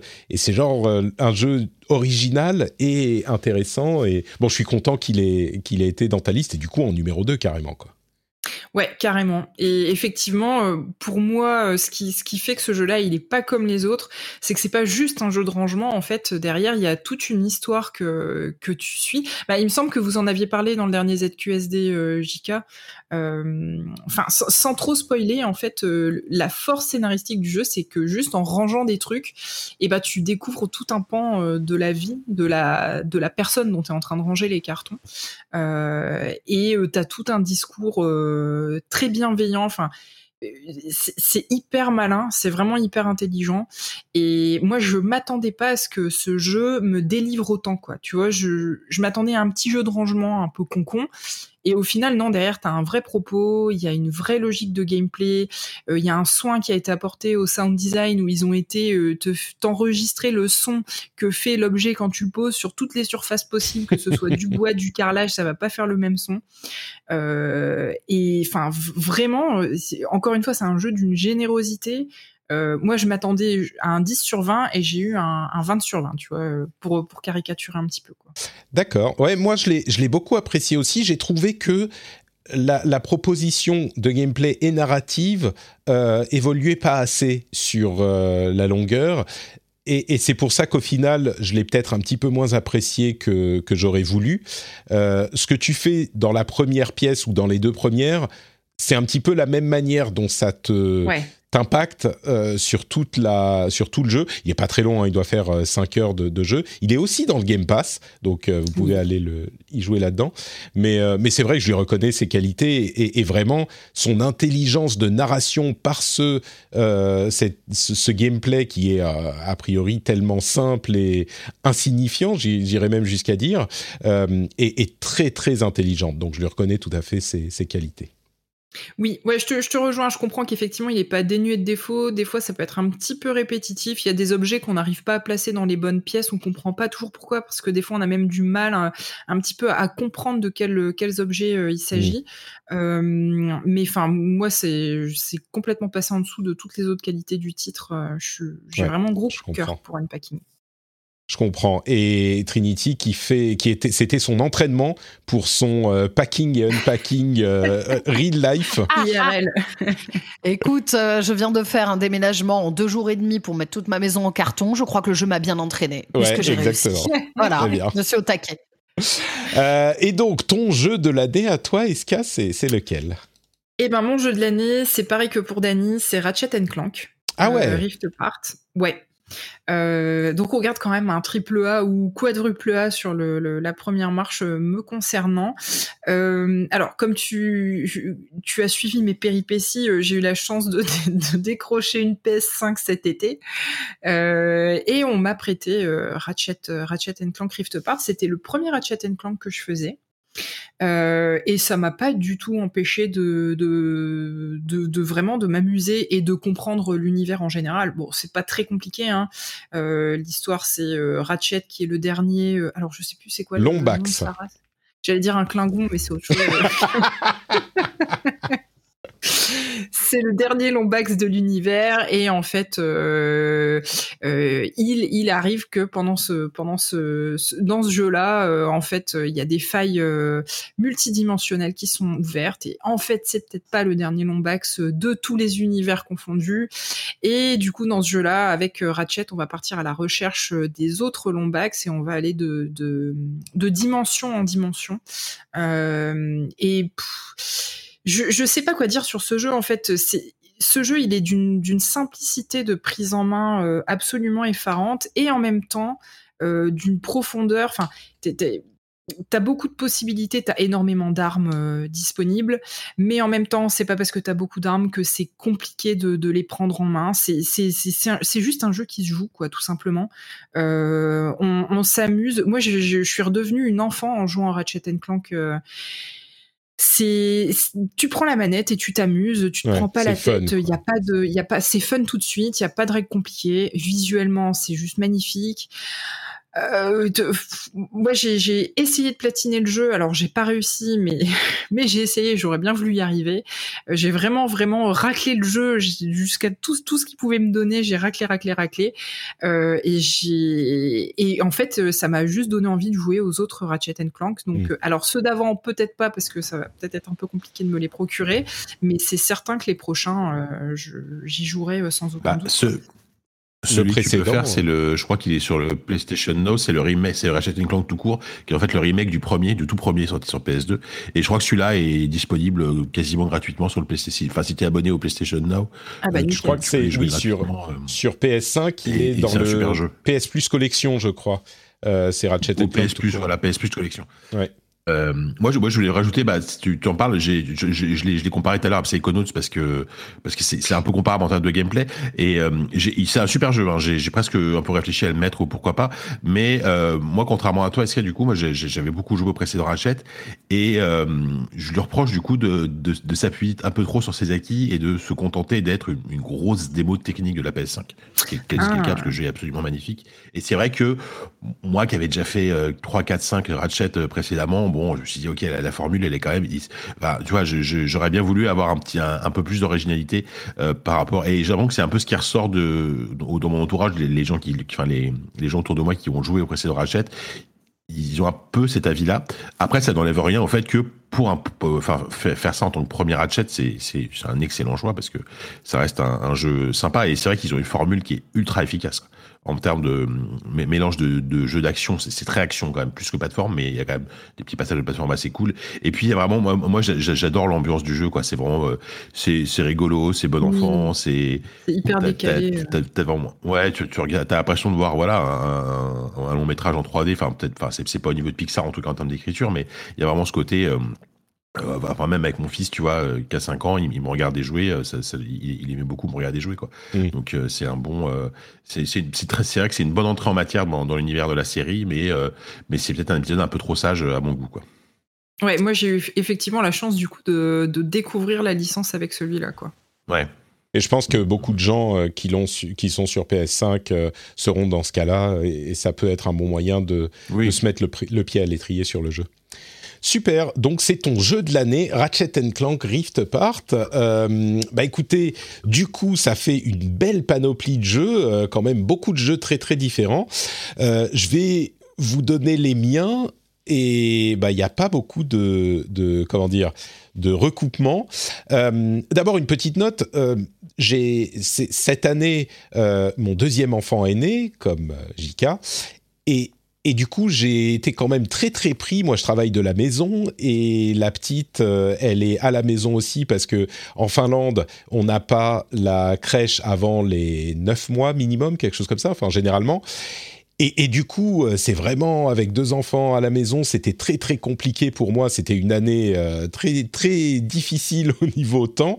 J'espère que ça ira un petit peu mieux l'année prochaine, mais euh, ce moment, c'est celui où on a clairement le, le, moins de temps et le plus de, de difficultés à faire, à, à, comment dire, à se consacrer à des choses qui ne sont pas en train de, de crier pour demander à manger. Et, et du coup, il y a plein de jeux que j'ai pas. En plus avec l'année euh, qu'on a déjà évoquée qui était particulière, il y a plein de choses que j'aurais voulu faire que j'ai pas pu faire. Je pense à, des trucs comme bon Inscription, je l'ai testé un petit peu, mais j'ai pas poussé parce que j'avais pas le temps, j'ai pas, ça m'a pas accroché. Mais il y en a plein d'autres. Il y a Chicory que j'aimerais faire, It Takes Two euh, dont on parlait, j'aimerais bien le faire aussi.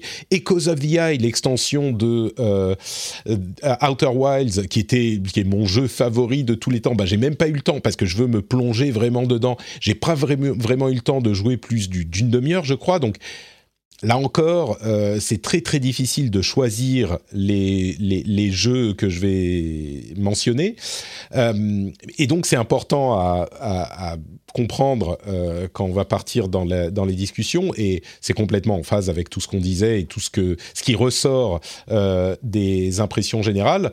Mais du coup, ma liste, eh ben, pas d'ordre particulier non plus J'arrive pas à les mettre dans un, ordre de préférence, mais euh, le premier que je vais mentionner, c'est comme mon ennemi juré Danny, Super Mario 3D World plus Bowser's Fury, ce qui, ce qui, messieurs dames, est complètement différent de Disco Elysium puisque euh, scandale.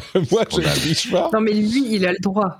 Euh, non, non, c'est complètement différent parce que, comme je le disais, Bowser's Fury, c'est un jeu qui est, enfin, c'est une partie du jeu qui est même un jeu séparé dans le package, qui est un jeu différent. Alors, c'est un petit jeu, il dure 5-6 euh, heures. Sauf, que, excuse-moi, entre, entre, une licence qui a 40 ans et un, et un JRPG qui révolutionne le, le le jeu de rôle. Euh, et un RPG, tu veux dire. Hein, non, mais et, oui, peut-être, peut-être, mais Bowser ah. Fury, il est sorti.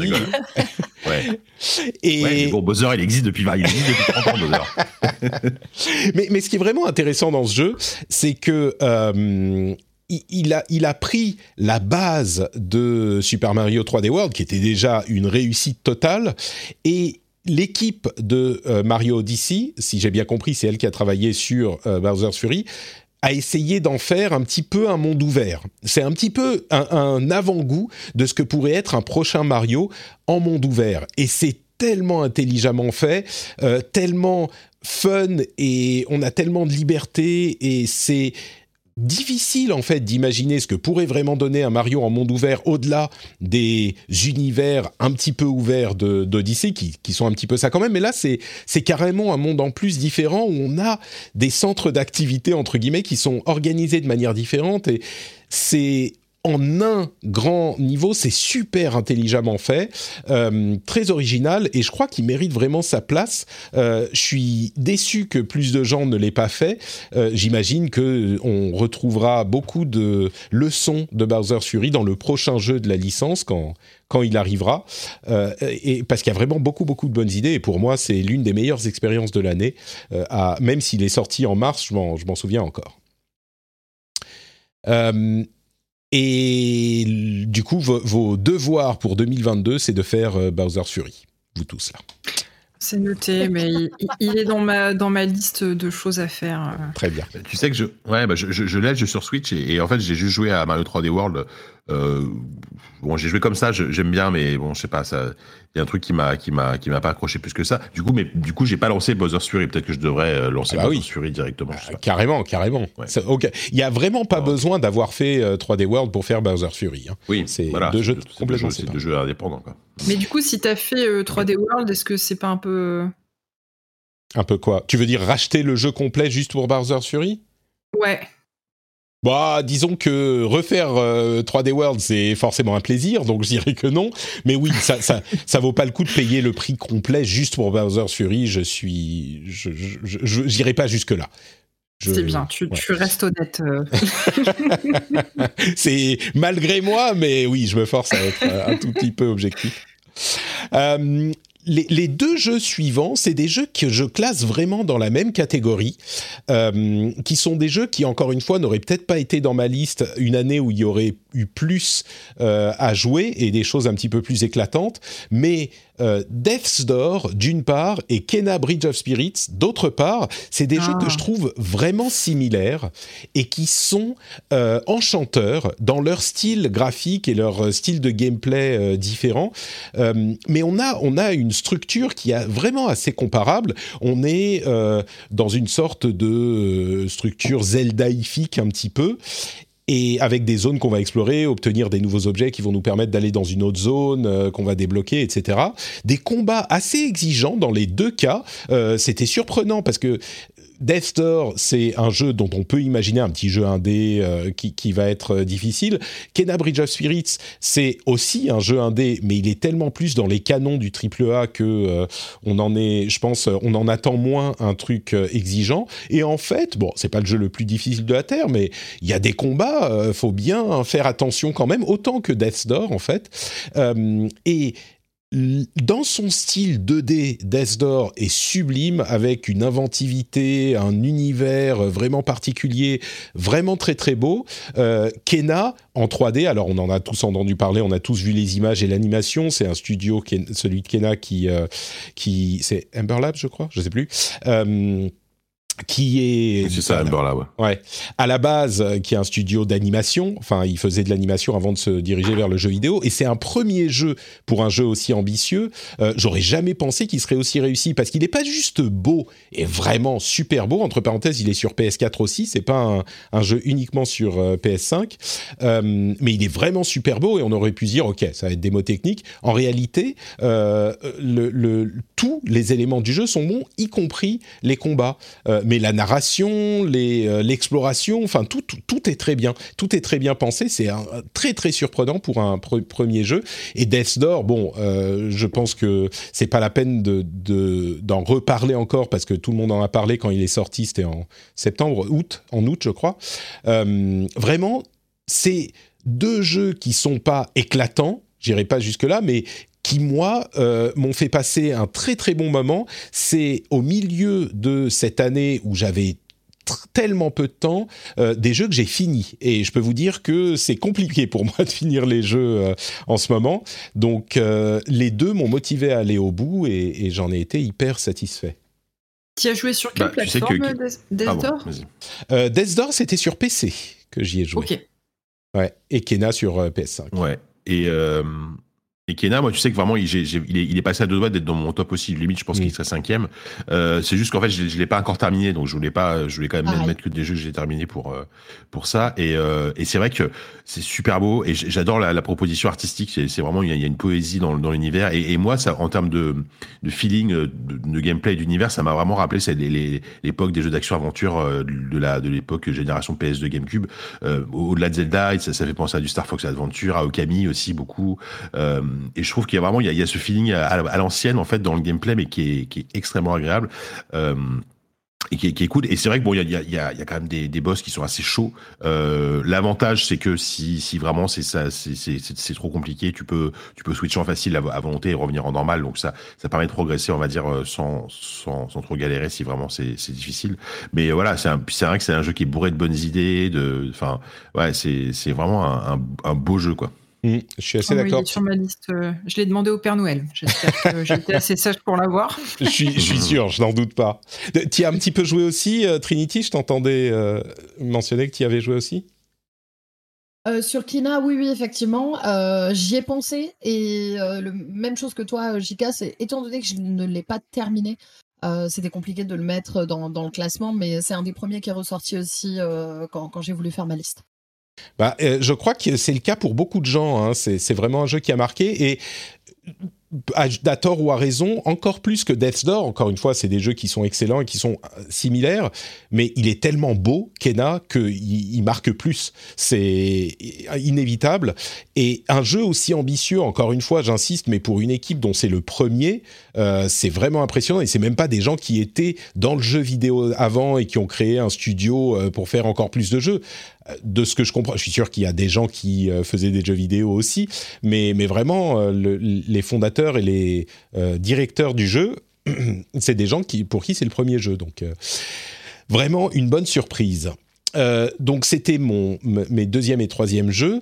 Et du coup le quatrième bah je fais euh, un petit peu je, je, contredis votre règle parce que je l'ai pas fini malheureusement. J'ai pas encore eu le temps de le finir mais j'ai vraiment l'intention de le faire à voir si je pourrais.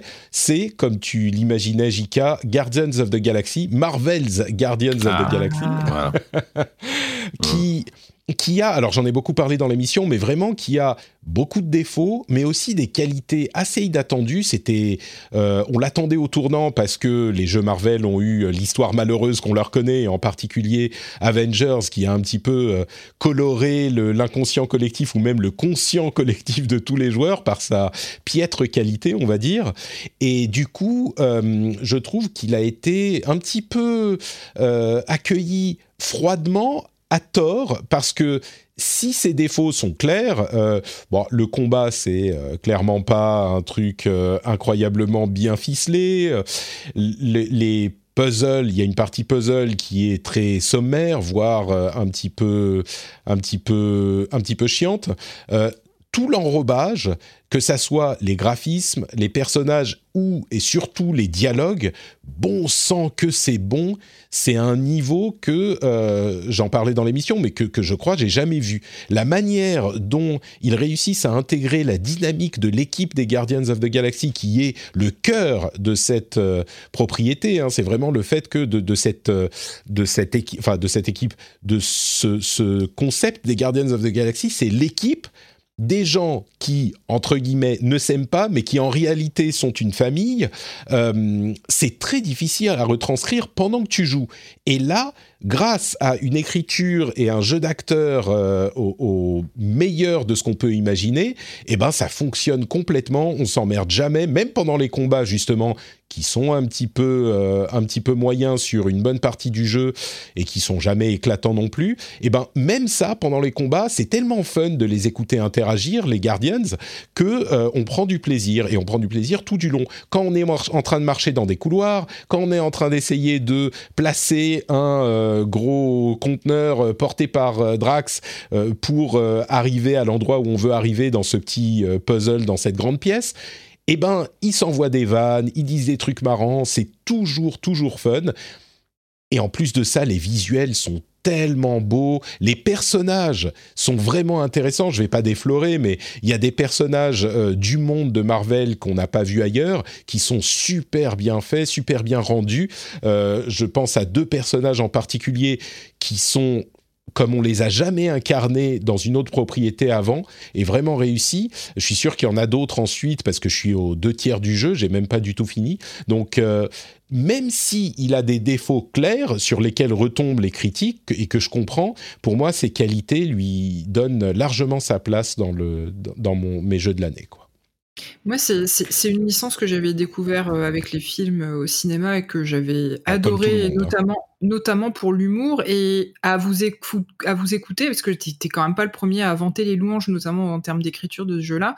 On retrouve vraiment l'esprit des films. Euh, enfin, c'est l'impression que ça me donne. Bah, moi, j'irais même plus loin, j'irais même à te dire que je trouve ça plus drôle que les films.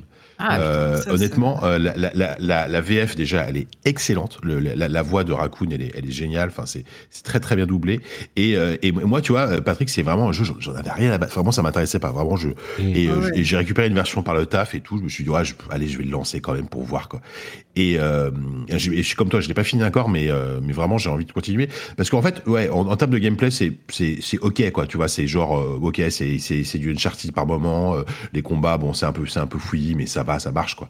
Mais par contre, c'est vraiment, qu'est-ce que c'est drôle? Vraiment, ça faisait long. Moi, j'avais, enfin, plusieurs fois, vraiment, je ris quoi. Il y a vraiment Drax, il est, il est, il est, il est plus drôle que dans le film, plus, drôle que incroyable. avec des, des vraiment des, des, échanges entre Drax et Raccoon qui sont, qui sont délicieux quoi. Et euh, et il y a même des petits moments un peu, même si je pense que ça n'a pas de conséquences sur le jeu, mais il y a, y a, beaucoup de moments où tu peux, où euh, donc t'incarnes Starlord pendant tout le jeu, où tu peux choisir des dialogues, donc tu peux influencer le, plus ou moins les situations en, en choisissant les, les, réponses que tu veux, etc. Euh, c'est vraiment une, une bonne surprise, tu vois. Je je le mets pas dans mes gothi parce que je pas je l'ai pas fini et puis bon, ça reste assez classique en termes de gameplay, on va dire dans, une petite moyenne, une bonne moyenne. Mais par contre, ce sera peut-être la, la, surprise de l'année, le jeu que j'attendais pas du tout et qui finalement se révèle bien bien meilleur que ce que je pensais, quoi. Bah, moi, c'est pareil que JK, tu vois. Je, ça, il m'a fait un peu l'effet Avengers, ce jeu-là. Je me disais, ouais, bon, ok, d'accord. Et en fait, tout le monde en a tellement dit du bien que là, je suis, je suis dans le train de la hype, là. C'est bon. Bah. ce n'est plus qu'une question de temps. Je, je crois que euh, euh, tu, dis, tu disais, j'ai découvert les, les, personnages avec les films, mais pareil, hein, tout le monde. C'était des inconnus complets, les Guardians of the Galaxy oui, avant. Parce que c'était une licence un peu. C'est ça. Et, et j'irais même jusqu'à dire que c'est méga, méga inspiré des films. hein. Le, le ton, l'humour, c'est complètement ça, c'est calqué dessus. Euh, et même si les personnages ont leur personnalité, leur histoire, etc., qui est différente, le ton, c'est exactement ça. Et, et je voudrais ajouter, avant de passer à autre chose, euh, que au-delà de l'humour, il y a quand même quelques scènes qui sont vraiment émouvantes et, et- et prenantes. Et je suis pas arrivé au bout encore, mais déjà, j'ai eu quelques moments où je me suis dit, mais c'est quand même fort, quoi. Un petit peu de la même manière que euh, les jeux Spider-Man, les derniers, avaient des moments vraiment euh, émouvants. Et, là, euh, on a des scènes où c'est compliqué, quoi. Ça te fait, ça te tire ta petite larmichette presque. Donc, il a des qualités, et je trouve vraiment dommage que tellement de gens le, le comment dire, le, discount, euh, disent, vont part du principe qu'il n'est pas intéressant parce que c'est un, Marvel et Guardians of the Galaxy. Bon, ceci dit, si c'est pas votre truc, si vous avez regardé le film et que vous dites que c'est couillon, euh, bon, je comprends, hein, c'est le jeu sera pas pour vous du tout, mais Ouais, c'est c'est un peu pris de haut. Et, et tu crois pas que vraiment, encore une fois, il y a l'influence des Avengers euh, Ah, la mais si, si. Oh, si, si, moi, je ah mais pense. com- complètement, que complètement. c'est Avenger a, a- a- a vraiment mis, Fait du mis à mal, l'image des jeux Marvel, alors Ouais. que et ce qui est super dommage, c'est que juste avant, il y a eu des, comme tu les as cités, il y a eu des jeux Spider-Man qui étaient, qui, enfin, Miles Morales et le Spider-Man d'origine, qui sont vraiment très cool. Donc, euh, donc euh, c'est vrai que euh, tout le monde se focus sur Avengers parce que ça a été un gros événement, parce que tout le monde en a parlé. Euh, alors, et c'est dommage parce que, parce qu'effectivement, ces, ces jeux-là va- va- valent bien mieux que ça, quoi. Ouais. Oui, il a fait beaucoup beaucoup de mal à l'image de, de, la marque, c'est clair. Et, c'est oui, c'est dommage, c'est dommage. Euh, donc, Guardians of the Galaxy et le dernier. Alors, est-ce que je triche? Est-ce que je triche pas? Euh, Est-ce que je sais pas C'est un jeu vraiment assez inattendu pour moi en tout cas, mais les auditeurs assidus de l'émission sauront de quoi il s'agit parce que c'est un jeu qui est sorti de nulle part il y a quelques semaines à peine et c'est un jeu mobile qui est encore en bêta. Alors, est-ce qu'il est sorti en Chine? Il est disponible en Chine et c'est un jeu mobile. Est-ce que vous, vous savez duquel il s'agit? En fait, toi, tu triches pas dans le passé, tu triches dans le futur. C'est ça, exactement. Ouais, ouais. Euh, c'est. Euh, je te donne une chance de trouver, pas. Il est, il est en bêta partout dans le monde. mais pas du tout. Non, pas du tout. Il est en, en Ouais. bêta partout dans le monde et il est disponible officiellement en Chine parce que je crois qu'il peut, peut-être qu'il pourrait pas être disponible s'il n'était pas sorti en Chine. Bref, peu importe. C'est Wild Rift, League of Legends mobile. Ah. Ah. Mais oui, sûr. Et-. Et- je savais pas que je savais pas que c'était un jeu chinois. Non, attends, c'est développé par un studio chinois? Non, non, non, c'est développé par Riot, mais oh, je, je cherchais juste. C'est Ah oui, pour, pardon, la- oui, oui. c'est pour l'idée de dire est-ce qu'il est sorti ou pas? Il est sorti en bêta, je crois, en, en 2020 quelque part. Il est sorti en Occident. Euh, en bêta en octobre, je crois, euh, officiellement. Enfin bref, il Ouais. y a une histoire de sortie. Je sais pas s'il est officiellement sorti ou pas, s'il est peut-être même sorti en bêta en 2020, j'en sais rien. Mais il n'est pas officiellement sorti, euh, mais il est, il est dans la pratique, il est sorti. Et comme vous trichez aussi, et, et que bon, je me dis, il n'y a pas de raison. Peut-être que je le mentionne. Je ne sais pas si c'est vraiment mon jeu, mais il sortira l'année prochaine. Je pourrais en reparler l'année prochaine. Mais bon sang, enfin. Un MOBA, j'ai jamais joué à un MOBA de ma vie. Si, j'ai joué un petit peu à Heroes of the Storm, mais c'est tout. League of Legends, mais pff, je crache par terre là en mentionnant le, nom de vraiment pas- pas, pas, pas, pas plus éloigné. euh. Mais c'est ça. Et, et alors, il y a eu la sortie de Arkane, la série, qui a, qui a transformé mon monde, mais complètement. Et j'en profite pour euh, redire aux gens, d'une part, allez écouter Super Laser Punch, parce qu'on en parle à un moment, et on a aussi fi- fait les reviews de euh, Hawkeye, euh, Spider-Man, No Way Home, enfin bref, tous, tous ces films et ces séries que vous adorez. Donc Super Laser Punch et Arkane il y a quelques semaines. Mais pour moi, cette série m'a intéressé à l'univers de League of Legends et j'avais pas envie de lancer le jeu sur PC parce qu'en plus les parties sont plus longues, etc. Mais sur mobile, je me suis dit allez, je vais tenter. Et bon sang, mais il m'a aspiré ce jeu. Les parties sont beaucoup plus courtes, mais le fun des MOBA est toujours présent et la profondeur euh, du gameplay est toujours présente. Et euh, parce que c'est sur mobile, on peut y jouer un petit peu n'importe où, n'importe quand. Euh, Il y a plein de personnages, les animations des persos de présentation sont euh, hyper attrayantes. Les, les persos sont fun, c'est un univers Heroic Fantasy qui me parle en ce moment. Le gameplay est très précis, très profond, on peut apprendre beaucoup de choses. Enfin, c'est une surprise totale et en trichant, j'ai envie de le mettre dans ma liste et peut-être même en premier dans ma liste. Et alors qu'il y a, il y a, je sais pas, un mois, euh, je n'en avais, j'en avais entendu parler, mais j'avais aucune envie d'y jouer. Et en plus sur mobile, euh, j'avais eu des petits indices, comme je le répète dans l'émission, avec euh, Diablo Immortal, qui était vraiment réussi sur mobile quand j'ai testé la bêta il y a un an. Mais là, c'est la confirmation que ça peut fonctionner. Et vraiment, c'est un jeu au même titre qu'il peut euh, être euh, un jeu de qualité sur euh, une autre plateforme, sur mobile, on est vraiment à un niveau absolument comment dire un niveau inattaquable. C'est un vrai bon jeu pour joueurs corps console PC que, les gens peuvent apprécier. Donc voilà, le, le ciel m'est tombé sur la tête, euh, les chiens et les chats euh, dansent ensemble, euh, je joue à Wild Rift. Moi, je te, je te trouve quand même très fort, Ouais. Patrick, parce que depuis le début, tu dis est-ce que je peux tricher? Et en posant la question, il nous a fait toute la review de son jeu, donc maintenant on n'a plus le choix. c'est un petit peu ça. Euh, Moi, je suis, je suis quand même un peu déçu de, de, de ça, bah, tout ça, Patrick. hein. T'as changé. hein. Moi, franchement, je suis pas sûr de continuer le rendez-vous jeu l'année prochaine avec tout ça. hein. Si tu commences à parler de. MOBA, euh, on va pas s'entendre. Ouais, je, comprends, je comprends. Moi-même, euh, avant d'avoir vu la lumière, j'aurais eu la même réflexion. Mais je vous encourage, je vous encourage à, le tester. Même si vous pensez que c'est pas pour vous, vous risquez de, vous surprendre vous-même. On a des petits euh, chats dans les, enfin des channels dans le Discord où on se s'encourage les uns les autres. Donc euh, vous pouvez aller y jeter un petit coup d'œil si vous voulez tester avec nous. C'est euh, un truc de groupe qui est vraiment fun. Donc essayez-le, essayez-le, Wild Rift. Ça, ça, ça coûte rien littéralement. Donc, euh, mais vraiment, Du coup, c'est, tu dis que c'est en bêta, mais euh, si, si, si je vais y jouer là sur, sur mon iPhone, je peux le choper direct? Oui, oui, oui, oui. C'est une bêta ouverte. Il faut, il euh, faut un accès spécial. non, non, non, c'est une bêta ouverte. C'est pour ça que je dis. gratuitement. C'est ça, c'est ça. Il a, il a le, Ok, le- d'accord. il- il- je Oui. crois qu'il ne mentionne même pas que c'est une bêta. C'est juste qu'ils n'ont pas annoncé qu'il était sorti officiellement. Donc, euh, Donc, il- y aura du contenu en plus, et j'imagine, ça va être enrichi. Ah, mais tout le temps. Au fur et à mesure. Non, non, mais tout le temps, il est sorti le jeu. En Ouais, pratique, il est sorti. Tu vois, ils ajoutent des héros tout- tous les mois. euh, Enfin, non, il, y a des, des events tout le temps. Il est sorti. C'est juste qu'il n'y a pas euh, le, le tag, euh, la Eh date ben, de sortie officielle. Je suis actuel. Je suis actuellement en train de le télécharger. Je, je dis pas que je vais le lancer, mais il sera sur mon téléphone. Super. Bah écoute, euh, je suis, j'ai très hâte d'entendre ce que tu, ce que tu en penseras euh, en 2022. Je vous, je, je, je continuerai à surveiller.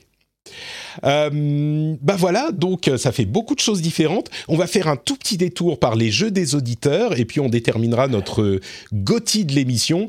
Euh, JK soupire pour les jeux des auditeurs, je comprends. hein, c'est, euh, Non, non, non, non. ça- Non, non, j'ai- en fait, j'allais dire, euh, que, en fait, bon, ok, on, on, a- on, on est tous d'accord pour dire que c'était pas l'année la plus dingue et tout, mais au moins, ce qui est cool, c'est que là, il y a une variété de jeux dans, dans nos listes, vraiment entre, entre, enfin, les jeux indés chez, chez Trinity, des, des AAA, des. Enfin, je trouve qu'il y a quand même une- un beau brassage de, de jeux. C'est, cool. Ouais, complètement, complètement. C'est ce qu'on disait au début, ça a mis la lumière au lieu d'avoir euh, tous euh, joué à euh, Horizon Forbidden West et euh, Elden Ring. Comme ça sera voilà. peut-être le cas l'année prochaine, bah on a on a différentes choses et, et ça va dans tous les sens quoi. Mm. Donc chez les auditeurs, on a fait un petit sondage comme d'habitude, on a eu quelques centaines de réponses et ce qui est intéressant, c'est que par rapport au sondage des années précédentes, et ben ça reflète ce qu'on disait, il y a beaucoup moins d'unanimité, il y a plein de jeux différents et quand on prend les premiers, ils ont une part des euh, votes beaucoup plus réduite, c'est-à-dire qu'au lieu d'avoir des 40% de gens qui ont voté pour tel jeu, là on est à 15, 10, euh, 10%. La liste, si on demande de choisir un seul jeu, c'est, euh, bah, je vais vous la donner, It Takes Two, Forza Horizon 5, qu'on n'a pas du tout mentionné, Returnal, qu'on n'a pas mentionné non plus, Deathloop, qu'on n'a pas mentionné, Psychonauts 2, euh, euh, Outer Wilds Echoes of the Eye et Ra- Ratchet and Clank, Rift Apart, ça si on choisit un seul jeu. Et ce qui est surprenant, c'est que quand on choisit cinq jeux, eh ben les, les choix sont en, partie euh, comparable. Bon, pas tout à fait. On a It Takes Two qui gagne aussi avec une, euh, quelque chose comme 40% des votants qui ont qui l'ont choisi. Euh, Forza qui est aussi présent, presque à égalité avec It Takes Two, qui est plus représenté quand on en choisit plusieurs. Kena qui fait son entrée, Metroid Dread aussi, Danny serait content, Deathloop qui revient et Age of Empires 4 en plus de Returnal. Euh, Age of Empires et Returnal sont presque à égalité quand on choisit 5 jeux, ce qui bien sûr aplatit un petit peu euh, le vote. Mais It Takes Two, du coup, euh, que seul Eska a mentionné, est complètement le jeu des auditeurs. Hein. Je crois que ça fait partie des trucs où si on y a joué, ben, on, a une expérience qui est un petit peu différente. pour les jeux que vous ne voudriez pas oublier, que vous ne, dont vous pensez qu'il ne mérite pas forcément sa place sur le podium, mais que vous voulez mentionner quand même, eh ben là, c'est encore plus euh, étalé sur tout. Genre, il n'y a pas un seul jeu qui a eu, qui a eu plus de 5% des votes. Euh, si, peut-être, il y, en a, y a eu Deathloop et euh, Ratchet Clank, mais après, c'est tout en dessous de, de 5%. Et il y en a euh, des tonnes. Ça va de Resident Evil à bah, encore It Takes Two, euh, Forza, qu'est-ce qu'il y a d'autre qui est un peu plus gros? Age of Empires, Super Mario 3D World et Bowser's Fury. Enfin, il y en a plein, plein, plein qui sont qui sont cités. Euh, Guardians of the Galaxy, tiens, qui a eu quelques votes aussi. Donc c'est un petit peu euh, tous les jeux qui sont mentionnés. Et enfin, le jeu que vous avez détesté ou qui vous a horripilé, mais que vous avez peut-être un petit peu bien aimé quand même. Alors là, il y a un grand gagnant euh, qui est encore à une quinzaine de pourcents de vote, hein, donc c'est pas aussi éclatant que ça aurait pu l'être les années précédentes, mais 12 minutes dont on n'a pas du tout parlé, mais euh, ah qui est. Ouais. alors, moi, j'ai pas cité, mais en fait, j'avais mis des mentions spéciales que j'ai complètement oubliées. J'avais mis Forza et j'avais mis 12 minutes. Mais 12 euh, minutes parce que pour moi, il peut pas être Gotti, mais il était quand même très bien, mais il m'a trop énervé en fait. Ouais. Bah, ça, ça correspond tout à fait à ce que disent les auditeurs. 12 euh, minutes, c'est le jeu dont on a le plus, qu'ils ont le plus mentionné pour ça. Et le deuxième, c'est Back for Blood. Je pense qu'il y a eu euh, ah, au début. Aïe, aïe, aïe. Ouais. voilà, c'est un peu ça. C'est un peu ça. Aïe, aïe, aïe, aïe, aïe. Euh, même s'il y a des gens qui l'aiment bien, hein, mais je crois que comme on pouvait le craindre sur la durée, ça a pas, l'a pas trop fait. Il y a aussi Far Cry 6, euh, quoi d'autre, Pokémon Unite que moi j'ai trouvé plutôt sympa, mais qui a été mentionné, et Metroid Dread, qui dont la difficulté, je crois, les, les pics de difficulté, comme le mentionnait Dany, étaient un petit peu frustrant pour certains, euh, même si le jeu reste très très bon. Euh, les gens mentionnent aussi euh, Resident Evil Village comme un jeu qui les a énervés ou horripilés, peut-être parce que ils sont team pétoche comme Eska et moi. Ils ont trop peur, ouais. C'est ça, exactement. Et puis enfin, dans le champ libre, euh, vous avez mis quelques commentaires. D'abord, où est la Switch Pro annoncée, me demande-t-on? Bah, Elle est sortie, c'est la Switch OLED. Euh, c'est Pro l'OLED, c'est complètement ça, c'est la console qu'ils avaient euh, prévue.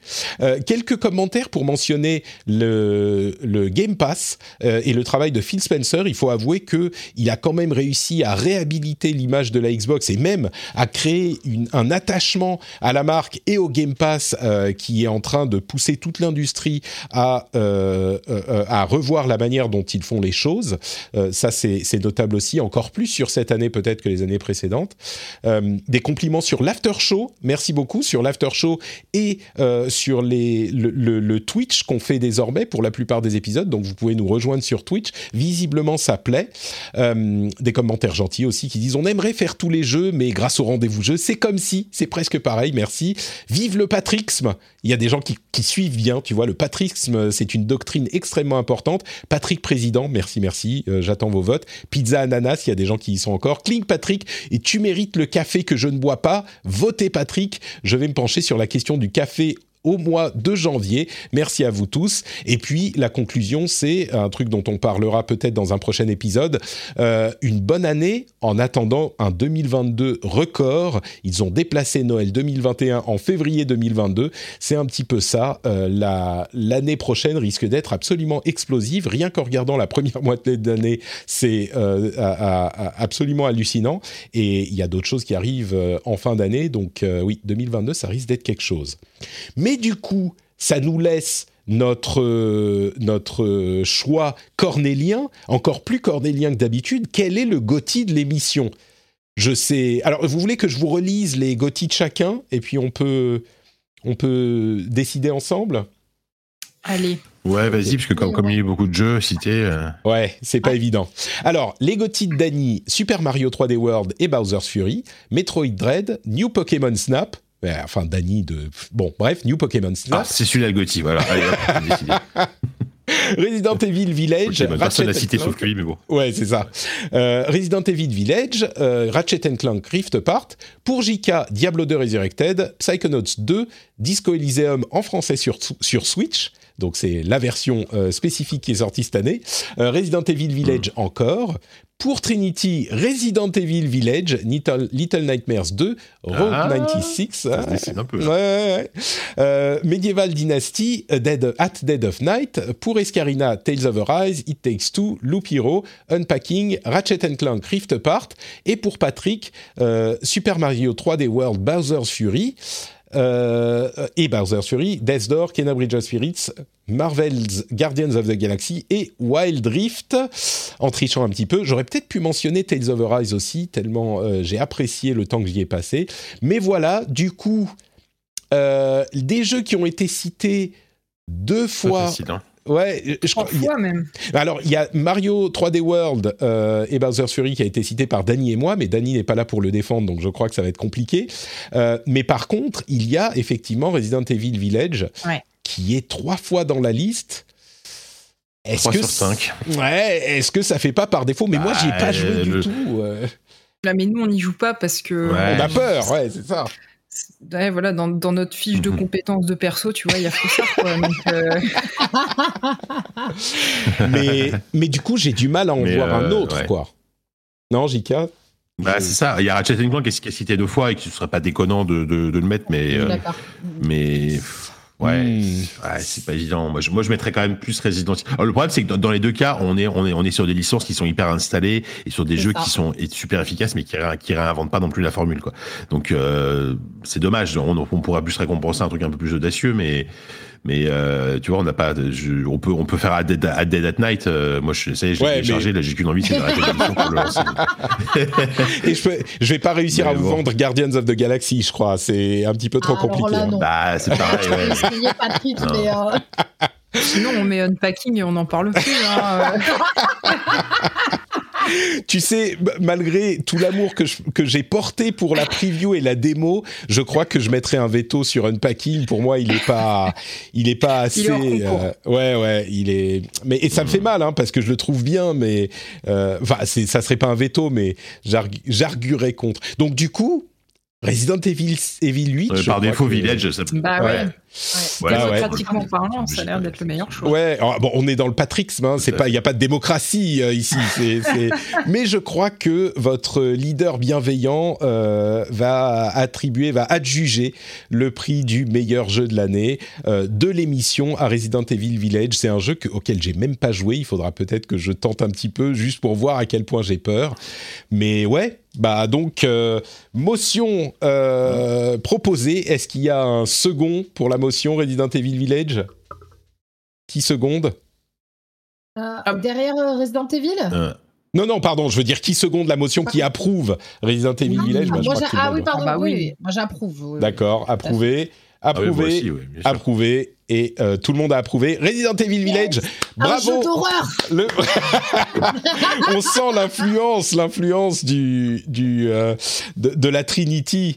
Euh, bon bah très bien, voilà Resident Evil Village. Je crois que tout le monde sera d'accord que c'est pas c'est pas usurpé, mais ça reflète aussi cette année si particulière. Bravo à lui, merci à vous d'avoir été là avec nous. Euh, comme toujours, les liens vers vos euh, comptes Twitter seront dans les notes de l'émission. Mythix Trinity pour Trinity, JK Loret pour JK et Escarina underscore pour Escarina. Moi, je suis Note Patrick sur Twitter et partout. Euh, Est-ce que vous voulez ajouter quelque chose avant qu'on clôture ce long épisode? Bah, Je souhaiter de que- bonnes fêtes à tout le monde. Non, bah moi je vais peut-être profiter. Ouais, bah déjà, oui, c'est clair. Et puis je, je, vais essayer de profiter justement de la fin de l'année pour rattraper des jeux. Ça se trouve, mes, mes GOTY auront changé, tu vois. Parce qu'en fait, l'année dernière, par exemple, on avait fait les GOTY. Et entre temps, j'ai joué à, enfin, j'ai fini Cyberpunk et j'ai fini, euh, j'ai fini Disco Elysium et ils auraient dû être dans mes GOTY, tu vois. Mm -hmm. Donc, ça se trouve, mon top va complètement changer au début de l'année prochaine. Il faudra qu'on fasse une, autre, une émission GOTY, en fait, en janvier. Et puis, ouais. Et puis, on, réattribuera complètement. C'est, c'est ça voilà. la difficulté, hein. C'est la même chose pour les Game Awards. Il faudrait les faire en janvier. Mais c'est moins excitant, tu vois. On arrive à la fin de l'année, ouais. on fait, et en euh, plus, on, on enregistre. Genre Halo Infinite, on en a même pas parlé, tu vois. Ouais, même pas. Vrai. Bon, c'est, c'est, mais c'est ça aussi, hein, c'est le fait qu'il y a aussi, il y a eu tellement de jeux, comme on disait, euh, mm. c'est compliqué de, d'avoir, bah, c'est toujours compliqué de jouer à tout, mais là, comme il n'y a pas de stand-out auquel il faut jouer, et puis je suis sûr qu'il y a des gens qui vont dire, mais attends, Inscription, t'en as même pas parlé, machin, bon. Ouais. Oui, bien euh, sûr. Donc, euh, bah, peut-être qu'il faudrait les faire en début d'année suivante. C'est vrai, ça serait plus logique, mais c'est aussi moins fun. Là, on est vers la, on est quoi, le 17 décembre quand on enregistre, et euh, oui, on sera publié. On publiera l'émission vraiment vers la fin de l'année, peut-être même, début de l'année prochaine. Donc, entre temps, peut-être que les choses auront changé. Et ben, il faut aller sur Twitter pour nous suivre, pour savoir si on a euh, fait évoluer nos classements entre le, l'enregistrement et la publication. Pour ma part, oui, non, c'est tout, c'est fini. Ah non, moi je le disais exactement. Et euh, bah, si je dois dire un petit mot, euh, juste pour dire que j'ai été euh, ravie de faire cette année euh, avec vous et avec toi, euh, Patrick. C'est vrai. je suis très contente d'avoir rejoint cette équipe. les gens sont adorables. Il y a souvent des gens qui viennent du podcast, qui viennent sur ma chaîne. Et ils sont tous hyper sympas euh, et hyper bienveillants à l'image de cette émission. Donc euh, c'était vraiment un plaisir de partager cette année avec toi. Et, euh, et, et, pour les gens, bah, merci à vous. Et même si on n'a pas cité votre jeu et même si votre jeu n'est pas celui acclamé par les foules, continuez de jouer aux jeux vidéo et de vous faire plaisir. Complètement. C'est magnifique conclusion. Ouais, complètement. la, la, qualité du, de l'univers du jeu vidéo en ce moment, c'est qu'il y en a pour tout le monde et pour tous les goûts. Donc, euh, merci beaucoup pour ces très jolis compliments, euh, Trinity. Merci euh, également à vous de participer. Comme je le disais, c'était une année qui était difficile euh, au niveau concentration pour le boulot pour moi, et pourtant c'est resté fun, sympa. Et j'ai toujours envie de, de faire l'émission. Donc, euh, et c'est grâce à vous, grâce à vous trois, et on compte Dany aussi parce qu'on est gentil, et bien sûr les autres intervenants et les euh, auditeurs qui sont formidables et l'interaction dans le Twitch rend ça encore plus agréable. Donc euh, un grand grand merci à vous tous et on se retrouve du coup bah, l'année prochaine tous ensemble pour une nouvelle année de, de jeux vidéo qui pour le coup risque d'être mmh. euh, super corsée. Merci. Ouais, merci à tous. Allez, bonne fête à tous. Bonne, bonne fête.